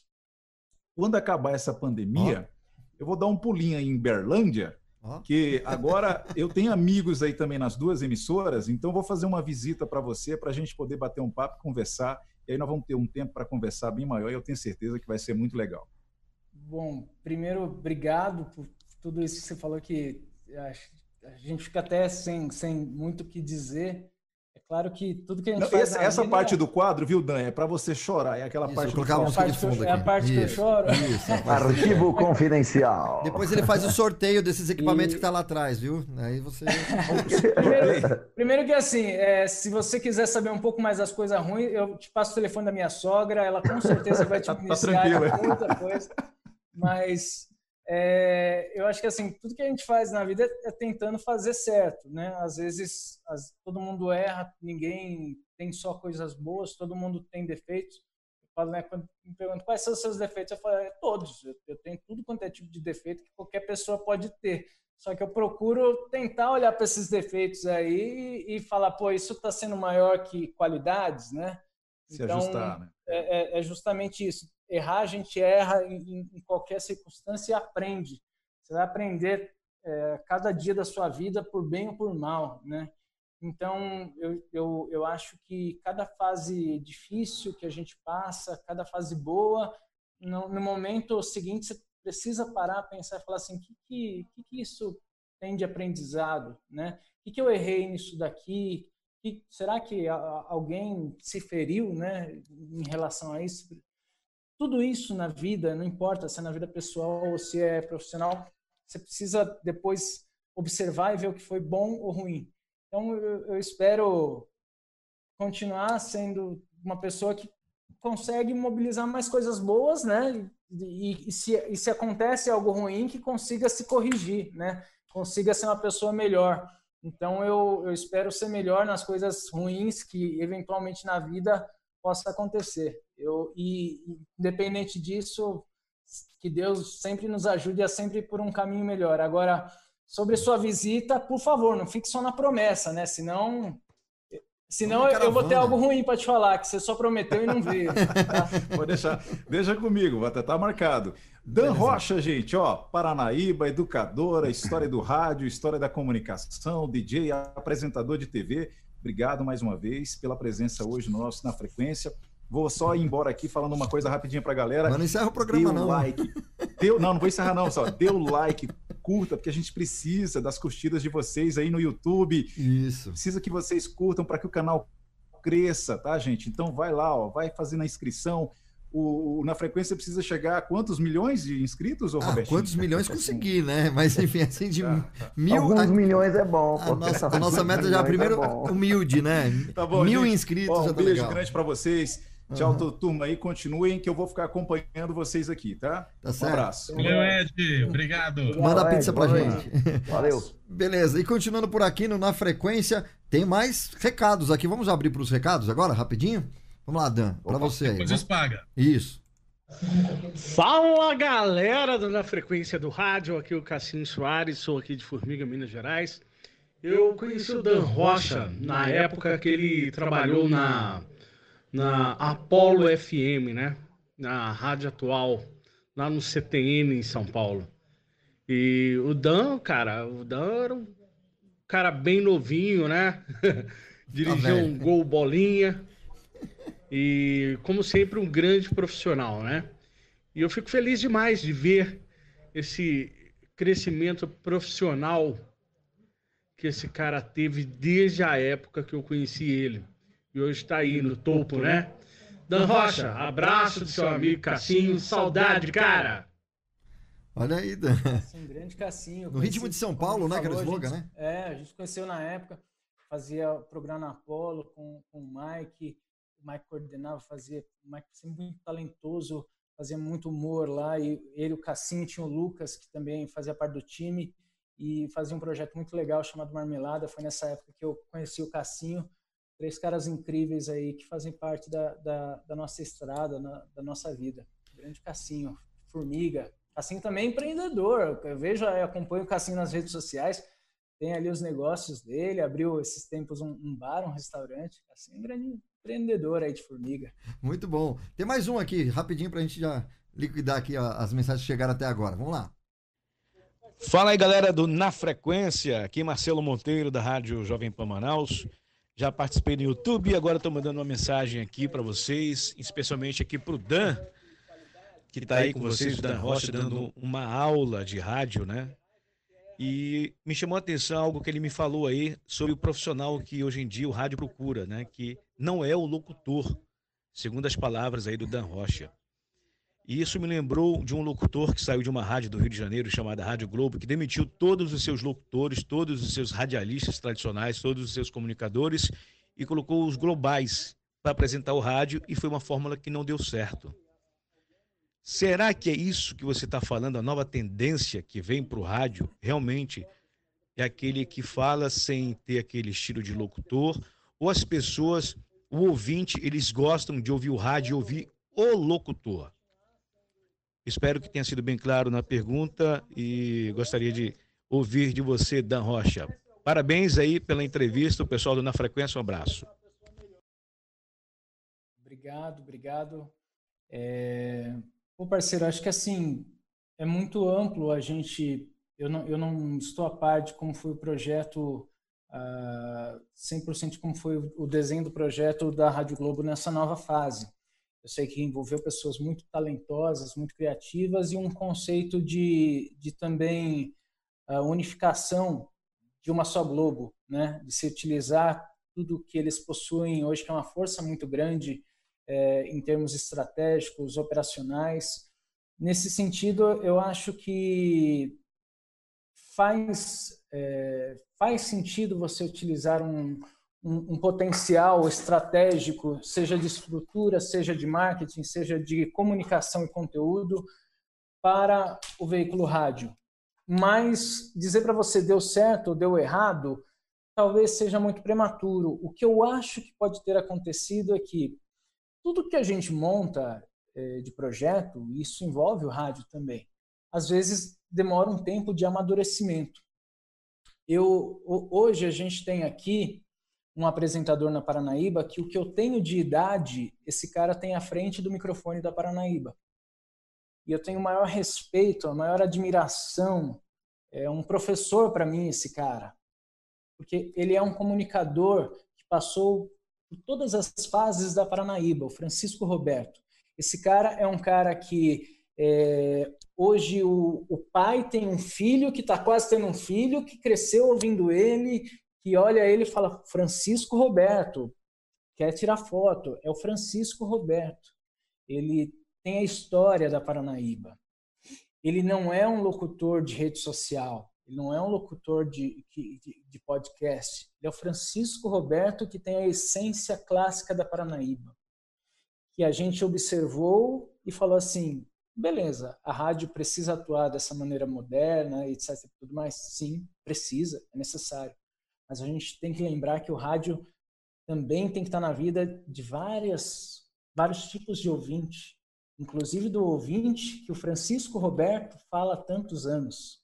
Então, o Francisco Roberto é importantíssimo aqui para nós. Jamais perderíamos o Francisco Roberto, nunca, nunca, porque ele é a história da Rádio Paranaíba, assim como outros apresentadores que têm aqui 20 anos de casa e tudo mais. O rádio tem espaço para isso. Então, eu acho que é, eu, eu, não sei como está atualmente o, o formato nesse momento da, da Rádio Globo, mas se eu tivesse uma dica para deixar para a Rádio Globo, é a Rádio Globo pode ser tudo. Ela pode ser o rádio tradicional, ela pode ter aquele profissional que toca o coração, a alma de tantos ouvintes há tantos anos e pode ser o novo também. Tem espaço para isso, cara. Dá para fazer. Você tem um rádio hoje que ele pode ser consumido de diversas formas. Você tem uma marca muito forte que ela possui qualidades também e possui desgastes naturais devido a ser uma marca tão ampla que está ali inserido na vida até de quem não quer a marca. Isso é sensacional. É. Só que você pode fazer uma rádio nova sem se desfazer da história dela. Dá para fazer, dá para fazer. Então o que eu acho que talvez tenha faltado ali foi a calma de se falar, poxa, temos aqui um veículo sensacional que dá para unificar o, novo com o tradicional, a história com o futuro. Só isso. E dá tempo de alinhar esse caminho. Nada, absolutamente nada contra você ter atores, comunicadores, personalidades é, no rádio. Pelo contrário, isso é ótimo. É muito bom. Assim como na televisão não, te, não tem muito radialista, uhum. o Faustão era radialista, uhum. a Hebe veio do rádio, uhum. o Luciano Huck veio da, da Jovem Pan.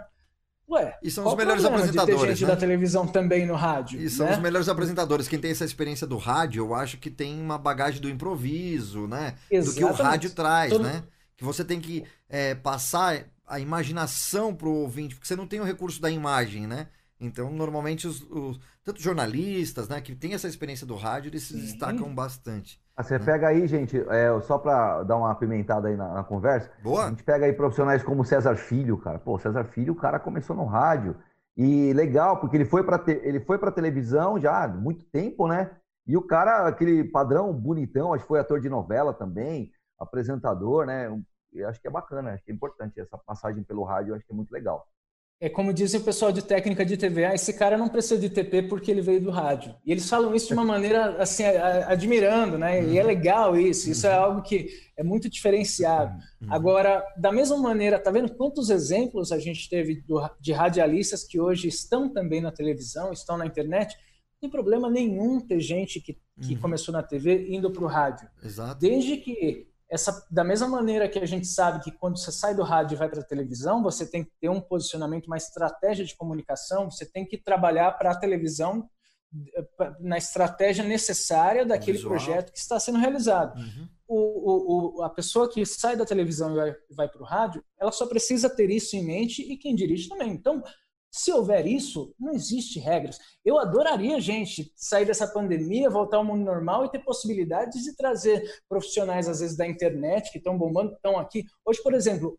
eu tenho na, na, na Paranaíba um, um grande é, parceiro que hoje é colunista de, de, música sertaneja aqui com a gente também, que é o André Piunti. O André Piunti, ele é da Nativa, ele é da, do Encontro com Fátima na Globo, ele, ele que criou o projeto do Bem Sertanejo ele está também na Paranaíba. É um cara que está em, em multiplataformas. Agrega para nós conhecimento. É bom estar, é bom você ter pessoas multiplataformas que, que convergem entre, na comunicação. Até porque a gente sabe que o nosso ouvinte está na internet, o nosso ouvinte assiste televisão, o nosso ouvinte ele consome multi possibilidades daquela informação, daquela música e tudo mais. Então, não vamos ter essa cabeça de, ah, porque o cara era de TV, ele não vai servir para o rádio. Talvez ele serve, sim. É, só que é legal a gente tentar é, falar, poxa, o rádio ele pode ser o rádio tradicional, também mirando no futuro. É, experimentando, né? As novas tendências, novas tecnologias, possibilidades. Passa, Ju, você tá quietinho aí, Passageiro, querendo oportunidade para falar. Uma. Eu queria fazer uma aqui, Robertinho. Espaga, espaga. Passa pro espaga aqui. Antes, eu quero mandar um abraço aqui, aqui Robertinho, pro Daniel Filho, nosso amigo aí, nosso colega, tá ligado aqui. Grande abraço, Daniel Filho, a todos aí do, na frequência, tô lendo aqui no YouTube. Um abraço, Daniel. Aproveita e manda um abraço para todo mundo aí, ó. Já, já que você tá no YouTube, ó, tem uma galera ali, ó. Tá. É, então, tem quem mais aqui, ó? Tem o Rafael Bueno, né? Só uhum. fera, meu ex-patrão, amigo Robertinho. Gabriel Passadiu, grande espaga da minha época da Rede Blitz, é, e o cara, Dan Rocha, dando aula de rádio. Sensacional, hein? Muito bom. Tem mais aqui, né? André Wink, já falando André Wink aqui, abraço pro Dan, Vai. DJ André Wink, André, André Wink, ou Wink, desculpa, da Educadora FM e a queridinha de Uberlândia. Um abraço aí ao DJ. Uhum. Talentosíssimo DJ André Wink, cara manda muito bem, é o nosso programador musical, produtor também, cara, sensacional. Ô Dan, a, a educadora só aproveitando... é uma FM adulta, né? Isso, adulto. Ah, exatamente. legal, vou acompanhar, cara, que eu gosto. Eu, eu, Passa, Ju. pegada, vou dar uma. Vou, vou conferir sim. Aproveitando, depois a gente pega o, o contato do, do Daniel Wink, né? Daniel, é isso? É isso? É, André. André. André, desculpa. André Wink, ele é programador da, da rádio, né? Isso. A gente vai fazer um especial em setembro, cada semana com um tema, né, Passaju? É isso aí, é isso aí. Então, de repente, ter, é um contato legal. É, é vai ter lives temáticas em setembro, Legal. gente. Tem uma uhum. novidade Isso, é, que a gente vai reunir vários profissionais, todos voltados apenas, né, não que é voltados apenas é, para uma área, mas que atuam mais nessa área. Então, vai ter, a primeira vai ser web rádios, uhum. né? Já, já temos já os, os os convidados já em mente, né? Isso, exatamente, já confirmados, na verdade, mas tudo bem. Teremos também a live de produção, uhum. tá? produtores de, de, de, de, rádio, enfim, é, programação, Uhum. E acredito eu também que promoção pode ser também Isso. uma. A gente tá, a gente quer sugestões. Se você Isso. tem alguma sugestão de algum algum departamento, algum setor, algum é, pode mandar para a gente aqui que nós vamos é, implementar aí no mês de setembro essas lives temáticas que eu estou aguardando com muita ansiedade. Vai ser bem legal, hein? Sensacional. Pessoal, tem, é, o, o Spaga quer fazer uma pergunta, depois eu já entro aqui para os recados de áudio que está chegando aqui para a gente no WhatsApp. Vai lá, Spaga. Jogo rápido aí, Dan. Queria é, que você é, é, trouxesse para a gente aí, como é que você vê hoje a, a, a, música nacional, em especial a música sertaneja? A música sertaneja, que ela foi, é, o sertanejo universitário foi se reinventando, aí foi trazendo novidades, novos elementos, é, essa é, parceria com, com cantores de funk e parcerias de duplas com duplas. Como é que você vê isso daí? Eu queria que você dissesse para a gente.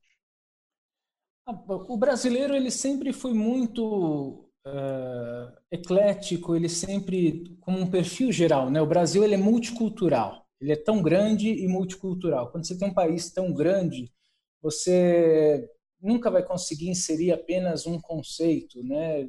Nesse país, seja politicamente, seja culturalmente, é, você sempre vai ter ali hábitos de consumo diferentes, você vai ter pessoas que pensam de maneiras diferentes, e assim é na música.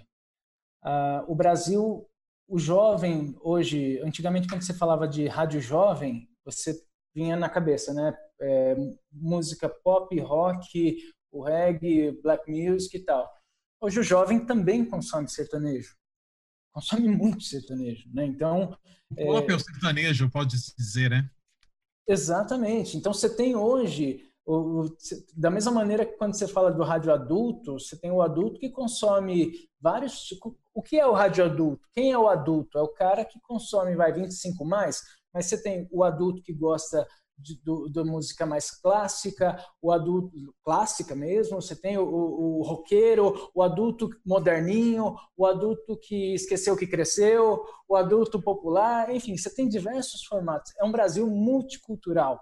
E o sertanejo, ele, quando ele começou a fazer essas, essas alianças com essas tendências multiculturais, ele conseguiu trazer para um hábito de consumo é, que era tendência, que é tendência até hoje, né? É, conseguiu trazer essa essência de outros segmentos, seja do funk, seja do pop, do rock, da música eletrônica, é, trouxe para este mercado de produção. Trouxe a estratégia de marketing, de ativação disso, de eventos, de, de mídia. Ele se posicionou para falar: poxa, eu vou tentar agradar essa galera toda aqui, né? E passou a produzir uma quantidade de músicas muito, muito grande. A internet ela mudou o hábito de consumo musical das pessoas. Isso a internet que fez. Hoje, vocês lembram do hit do verão, que durava seis meses? Hoje, o hit do verão é. não dura o verão. O hit não do carnaval não dura os quatro dias.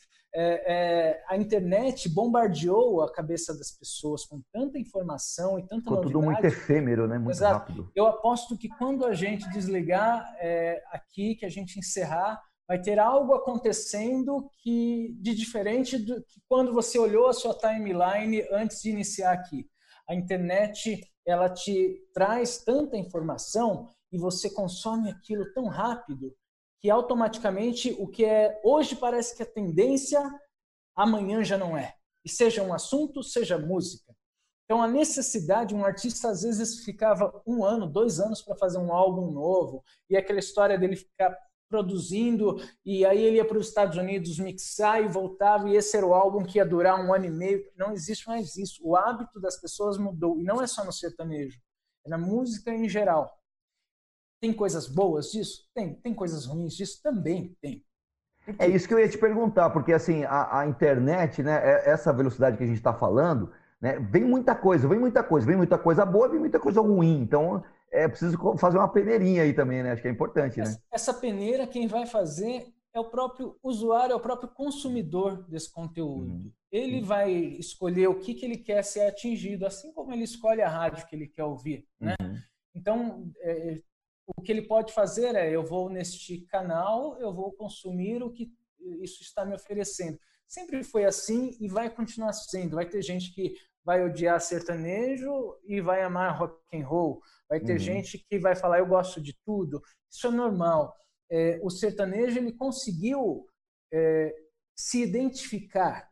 Isso eu, eu, eu, falo que eu trabalhei muito próximo né, de, de, desse mercado, até dentro desse mercado, e uma das maiores preocupações que a gente tinha era nós precisamos em um festival hoje atender ao anseio daquele público que está lá querendo música eletrônica. A música eletrônica antes era música do intervalo de um show e outro. Hoje é a atração. Então, o sertanejo conseguiu jogar isso aqui em festivais de uma maneira diferenciada, tra trazer com que DJs, não só gringos, mas nacionais, se tornassem atrações. O cara não é mais o cara que fica na frente da, da cortina ali, é, enquanto está montando o palco ali, não. Ele tem ali é um atração, show. Né? Independente, ah, mas é o DJ pendrive e tudo mais. Amigo, é, o trabalho dele é aquele, é, é, a, o, o, show dele é aquele, ninguém está interessado ali em saber qual é a técnica que ele está utilizando.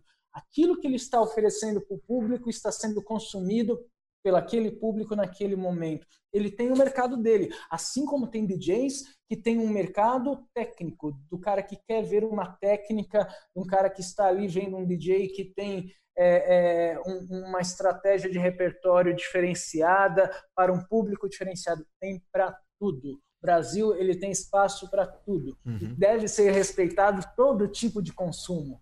Eu, eu, respeito muito isso. Uhum. Eu acho que o que a pessoa quiser consumir, ela deve consumir. E, com... e deixa o que o outro quer consumir, consuma também. Também, exatamente. Eu Como também tem, tem aquela. Tem acabado. Perdão, passa, Gil. acho que tem acabado muito isso, o que, o que, você, o que você colocou, Ida. É, tinha um pensamento antes, né?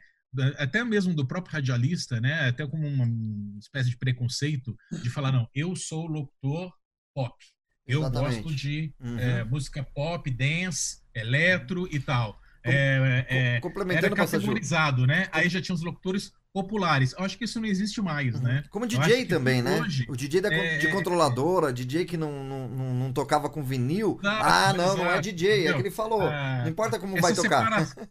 essa separação de estilos hoje não existe. E, e, e quem pensa ainda assim, infelizmente está ficando para trás, né? É, eu acho que tem, tem boas coisas em todos os formatos, em todos os estilos musicais, né? E, e a gente, como é, radialista, tem que aprender a é, fazer rádio para o público e não para o gosto pessoal, né? Exato. Tem muito disso ainda, né? Mas acho que está acabando, né? Acho que a, a, a ideia hoje mesmo é, é você ser um profissional melhor, entregando o que o público deseja, né? E, e precisa.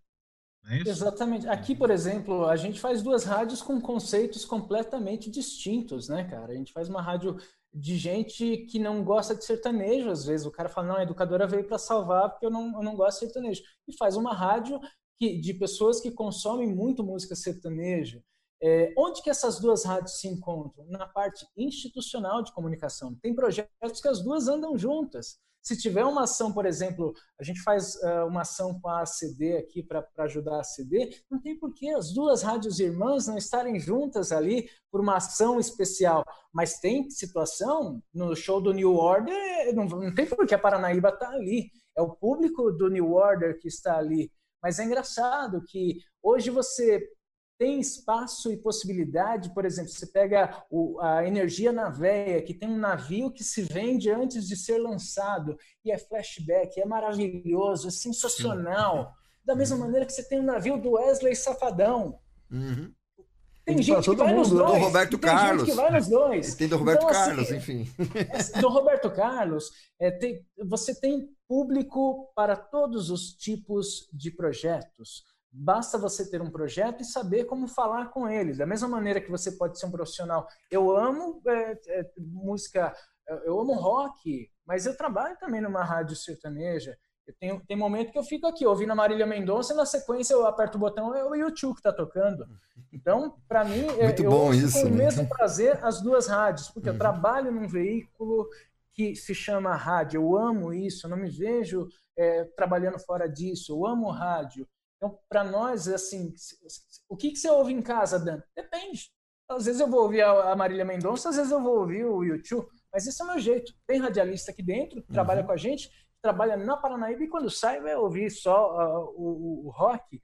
Uhum. tem radialista que está na educadora ali apresentando só isso, que quando sai pega e vai para um, um, um show sertanejo. Exato, né? É somos um Pessoal... país multicultural, Pessoal... somos um país que cabe o respeito e a vontade de consumir o que cada um quiser. Beleza? Claro, vou, vou pedir a permissão do, do Passaju. Espaga, lê pra gente aí o painel de pedidos aí, o chat do YouTube. Na sequência tem dois áudios pro Dan, porque já tá quase acabando a live e a gente quer tentar atender todo mundo, né? Passa rápido duas horas, hein, Dan? que isso, mas já, pô. Que isso. Uma aula de rádio aqui, muito legal. Lembrando, lembrando tá que o Dan ainda está na rádio, hein? O Dan ainda está tá fazendo serão hoje aí por causa do Na Frequência. Valeu, Dan. Tô aqui, tô aqui. Legal, legal. Quero mandar aqui, ó, tem o Vinhetas e Chamadas R Studio, Dan, meu patrão Rodrigo, manda, manda aquele abraço. Tem mais aqui? Thaisa Pimenta, grande abraço aí, Thaisa Pimenta, sensacional. Obrigado, Thaisa. Uh, que mais aqui? O Beto Lucas, BL Estúdio, boa noite, turma. Walter Storino, abraço a todos. D. Almeida, Vinícius Rocha, pendrive igual a David Guetta. Ai, meu Deus. Esse aí é, é, louco com música eletrônica. É. É, o pessoal Ei, participando aqui, sensacional. Legal, legal. Foi aí? Foi todo mundo? Então, beleza. Vamos foi, pro... foi todo mundo aqui. Vamos pro áudio aqui, então, Paulo agora. Henrique, Paulo Henrique Opa. também aqui. Um abraço Legal, é isso aí, Robertinho. Beleza, vamos, vamos para os áudios aqui, Dan. Vamos nessa. Boa noite aí a toda a galera que está apresentando aí esse programa tão fantástico na frequência. Eu sou aqui do Ceará, da cidade de Itarema, e eu dirijo aqui uma rádio FM Rio das Garças, certo, o Dan? É, especialmente para você, Dan Rocha, um grande profissional que você é. Eu queria saber de você é, você acabou de falar aí sobre a rádio antes da pandemia e a rádio agora na pandemia, né? Desse, essa doença aí terrível que atacou a todo mundo. Você falou das empresas que, que deixaram de anunciar. Eu aconteceu aqui na, na minha cidade de Itarema, certo? Aqui no Ceará. Praticamente na, na pandemia, todos os comerciais sumiram da rádio, mandaram cancelar. E eu, para não para não fechar, né? Para não fechar a rádio, eu tive que fazer de tudo lá, aguentar o, o, os operadores e com muita, com muita paciência e com muito carinho com eles, a gente conseguiu, a gente está conseguindo é, é, é, ultrapassar essa, essa, esse momento tão difícil, certo? Eu queria saber uma opinião sua, o que fazer para a gente voltar, para a gente atrair novamente o, novos parceiros, e os antigos que estavam na rádio, porque o negócio está muito complicado, viu, Dão?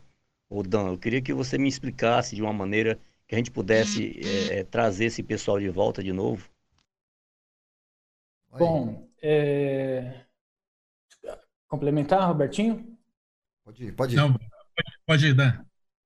É, isso, como a gente falou, não importa o, onde é a rádio, não importa o a posição dela, o faturamento dela, não importa o tamanho dela, toda emissora, toda empresa no Brasil foi prejudicada. A retomada disso, ela sinaliza em alguns lugares que começa, principalmente por causa do, do, do comércio local, alguns lugares né, já começam a ter um sinal de retomada ainda muito, muito tímida. Vai levar tempo, para tudo, para todas as empresas, não vai, a coisa não vai ser do dia para a noite, mas a gente vai precisar ter paciência, ter estratégia, ter criatividade, entender que essa retomada ela vai ser gradativa, mas ela vai chegar.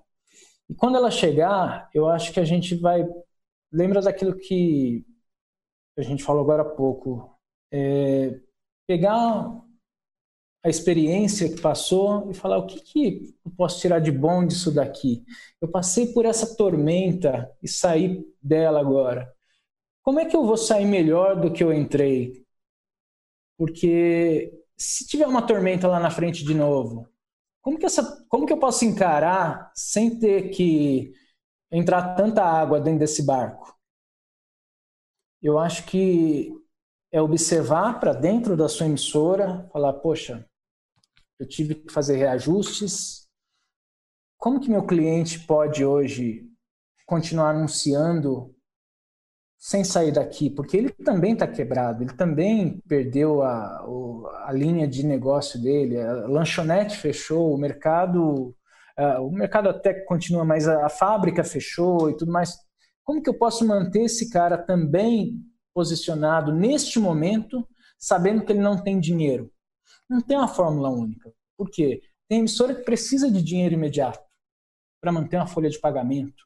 Tem emissora que vai recorrer a empréstimos. Tem emissora que vai tentar é, ficar no automático. Não existe fórmula é, certa para falar é assim que você tem que fazer.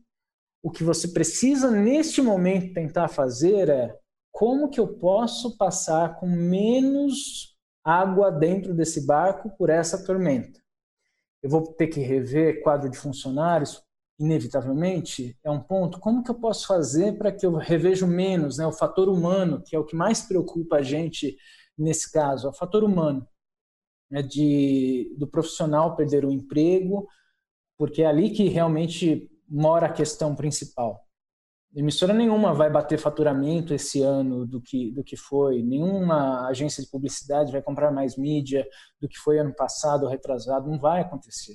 Mas como que a gente pode fazer para segurar? Como que eu posso ajudar meu cliente? Como que eu posso fazer com que ele venda mais utilizando rádio? Eu ouço muita gente falar que o 30 segundos às vezes não atende a expectativa do cliente. Será que eu estou entregando mídia para o cara de uma maneira legal? Será que aquele meu break tão gigante, meu cliente está aparecendo bacana ali? Será que a produção de áudio, quando a gente fala de plástica, envolve também o break comercial? Não adianta você ter uma plástica linda da sua emissora e um break que não passa a uhum. mensagem que o cliente precisa. Esse cara, ele, quando você tem a mensagem dele ali, quando o, o vendedor de colchão anuncia na sua rádio que está vendendo um colchão, esse colchão precisa ser muito bem vendido. Uhum. E não adianta você simplesmente falar, oh, põe de qualquer jeito isso. Dan, que é ter um grande... carinho com o cliente, né, Dan? Importante. Ex ter esse exatamente. carinho com o cliente, nesse cuidado. E, também a, e a grande maioria das, das rádios da, das uhum. cidades não possuem agência para cuidar de uma conta. Uhum. É, o, é, o, radialista quem tem que pensar com carinho no, no comércio dele. É muito uhum. eu, eu, é, é, isso que eu estou falando não é para rádio grande, não é, é para é, é a maior parte das rádios do Brasil. Uhum. Nós temos que ter cuidado com, com, com, o nosso cliente, como que a gente passa essa mensagem, se essa mensagem tem um real impacto, se ela está clara ali, com o que o, o, cara precisa atingir de objetivo. Exato. Será que a gente está fazendo isso? Será que a gente não uhum. pode melhorar isso? Será que a gente não pode ser mais criativo uhum. para entregar? Não pode usar essa criatividade que o radialista tem para ajudar nosso cliente a vender mais? Isso, a criatividade no texto, né? Porque às vezes o, o cliente entrega um texto enorme e fala: estou pagando, quero que é coloque no ar esse texto enorme, né? Aí você tem que, com né? carinho, explicar para às vezes para o cliente que fala assim: olha, tudo isso daqui não vai dar tempo de associar, né? Se você pegar o seu nome e o seu telefone, por exemplo, e repetir ou fazer alguma coisa mais criativa, vai vender mais, vai fazer negócio, enfim, né? E, Muito, hum, envolve a plástica isso. Exato. Isso é uhum. plástica uhum. também, você ter um bom break vendido, né, cara? Uhum. Então, pense no seu cliente com carinho, pense que ele precisa, quando ele procura a sua emissora, ele quer que o, a questão dele seja resolvida, que o produto dele seja vendido. Se você não vender o produto dele, ele vai para a internet. E, uhum. e, é mais barato, às vezes, é. ir lá, gente. Aí é um problema, é. tá? Aí sim, é, é, nesse caso, vira concorrente. Uhum. Então, nós temos que atender e exceder a expectativa do nosso cliente. O telefone dele tem que tocar. Então, lembra disso. Se o telefone dele tocar, ele vai continuar anunciando na sua emissora. Sim. Não tem fórmula mágica. É você observar aquele áudio, ver se realmente. Oh, ah, mas o cliente quer desse jeito. Beleza produz uma outra coisa, conversa com ele, mostra um caminho, pede uma oportunidade para mostrar o produto dele de uma maneira mais coerente. Exato. Vale a pena. Conversar. Eu né, acho que tem um, uma aula tem um aqui. ponto muito importante aí, uh, uh, Dan, você falou assim, foi cirúrgico. É, eu acho que o rádio precisa aperfeiçoar bastante.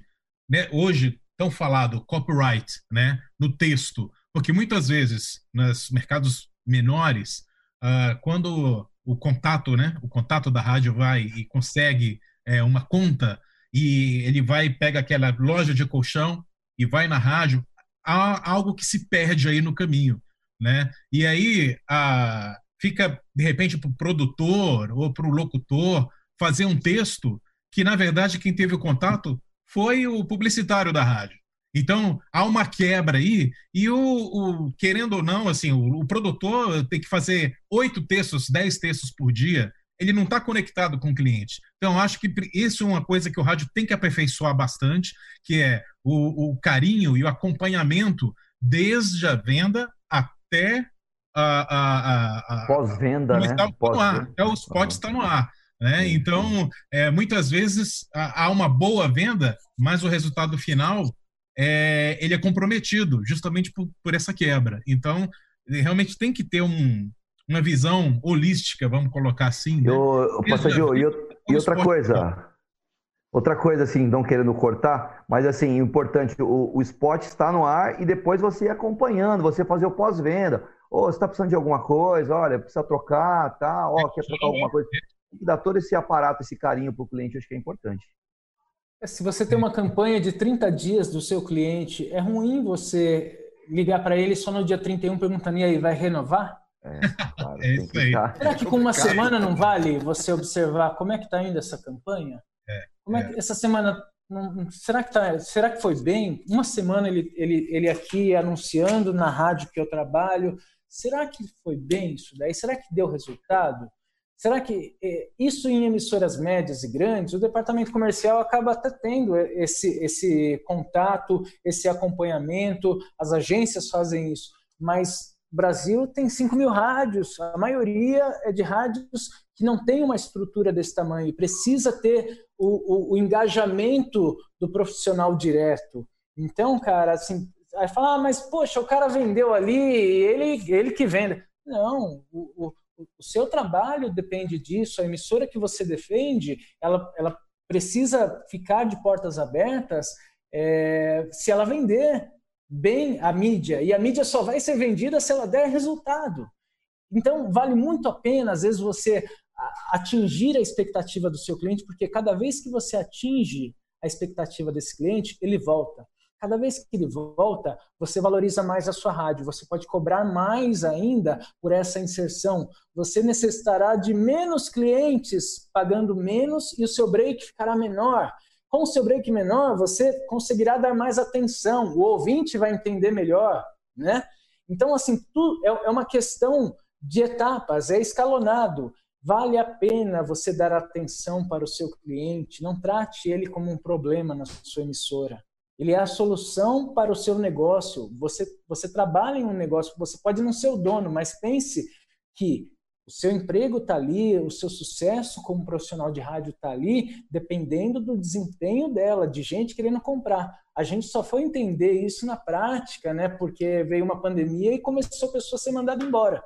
Não pode ser assim. A gente, é, se você quer desenvolver um lado empreendedor, você tem todo o direito do mundo. Mas se você trabalha numa emissora, trate seu, o cliente dessa emissora com o maior carinho, trate essa emissora como se fosse sua. Isso isso é, é, é, é, o papel fundamental de um profissional, um bom profissional de rádio. Robertinho? Muito bom, hein? Muito legal. Tô acertando aqui a, as coisas aqui, a participação e tudo mais, né? É, tem mais uma aqui, a última, que na verdade é um, é um alô aí pro, pro Dan. Então vamos ouvir aqui nessa daqui. Vamos lá. Opa. Aqui é André, educadora, curtindo você aí e essa aula de rádio aí com esse pessoal, hein? Muito bacana, hein? Só tem fera, hein? Oportunidade ímpar de curtir esse bate-papo muito legal. Sucesso aí. E é sempre um prazer estar com você lá em Uberlândia, na Educadora FM. Olha aí. Meu parceiro, grande parceiro, um cara muito talentoso. Grande André. Ah, vou fazer a última pergunta aqui, porque realmente, olha, se, a, se a, o nosso espectador nos acompanhou nessas duas horas falando sobre rádio, é porque ele. Valeu, até mais.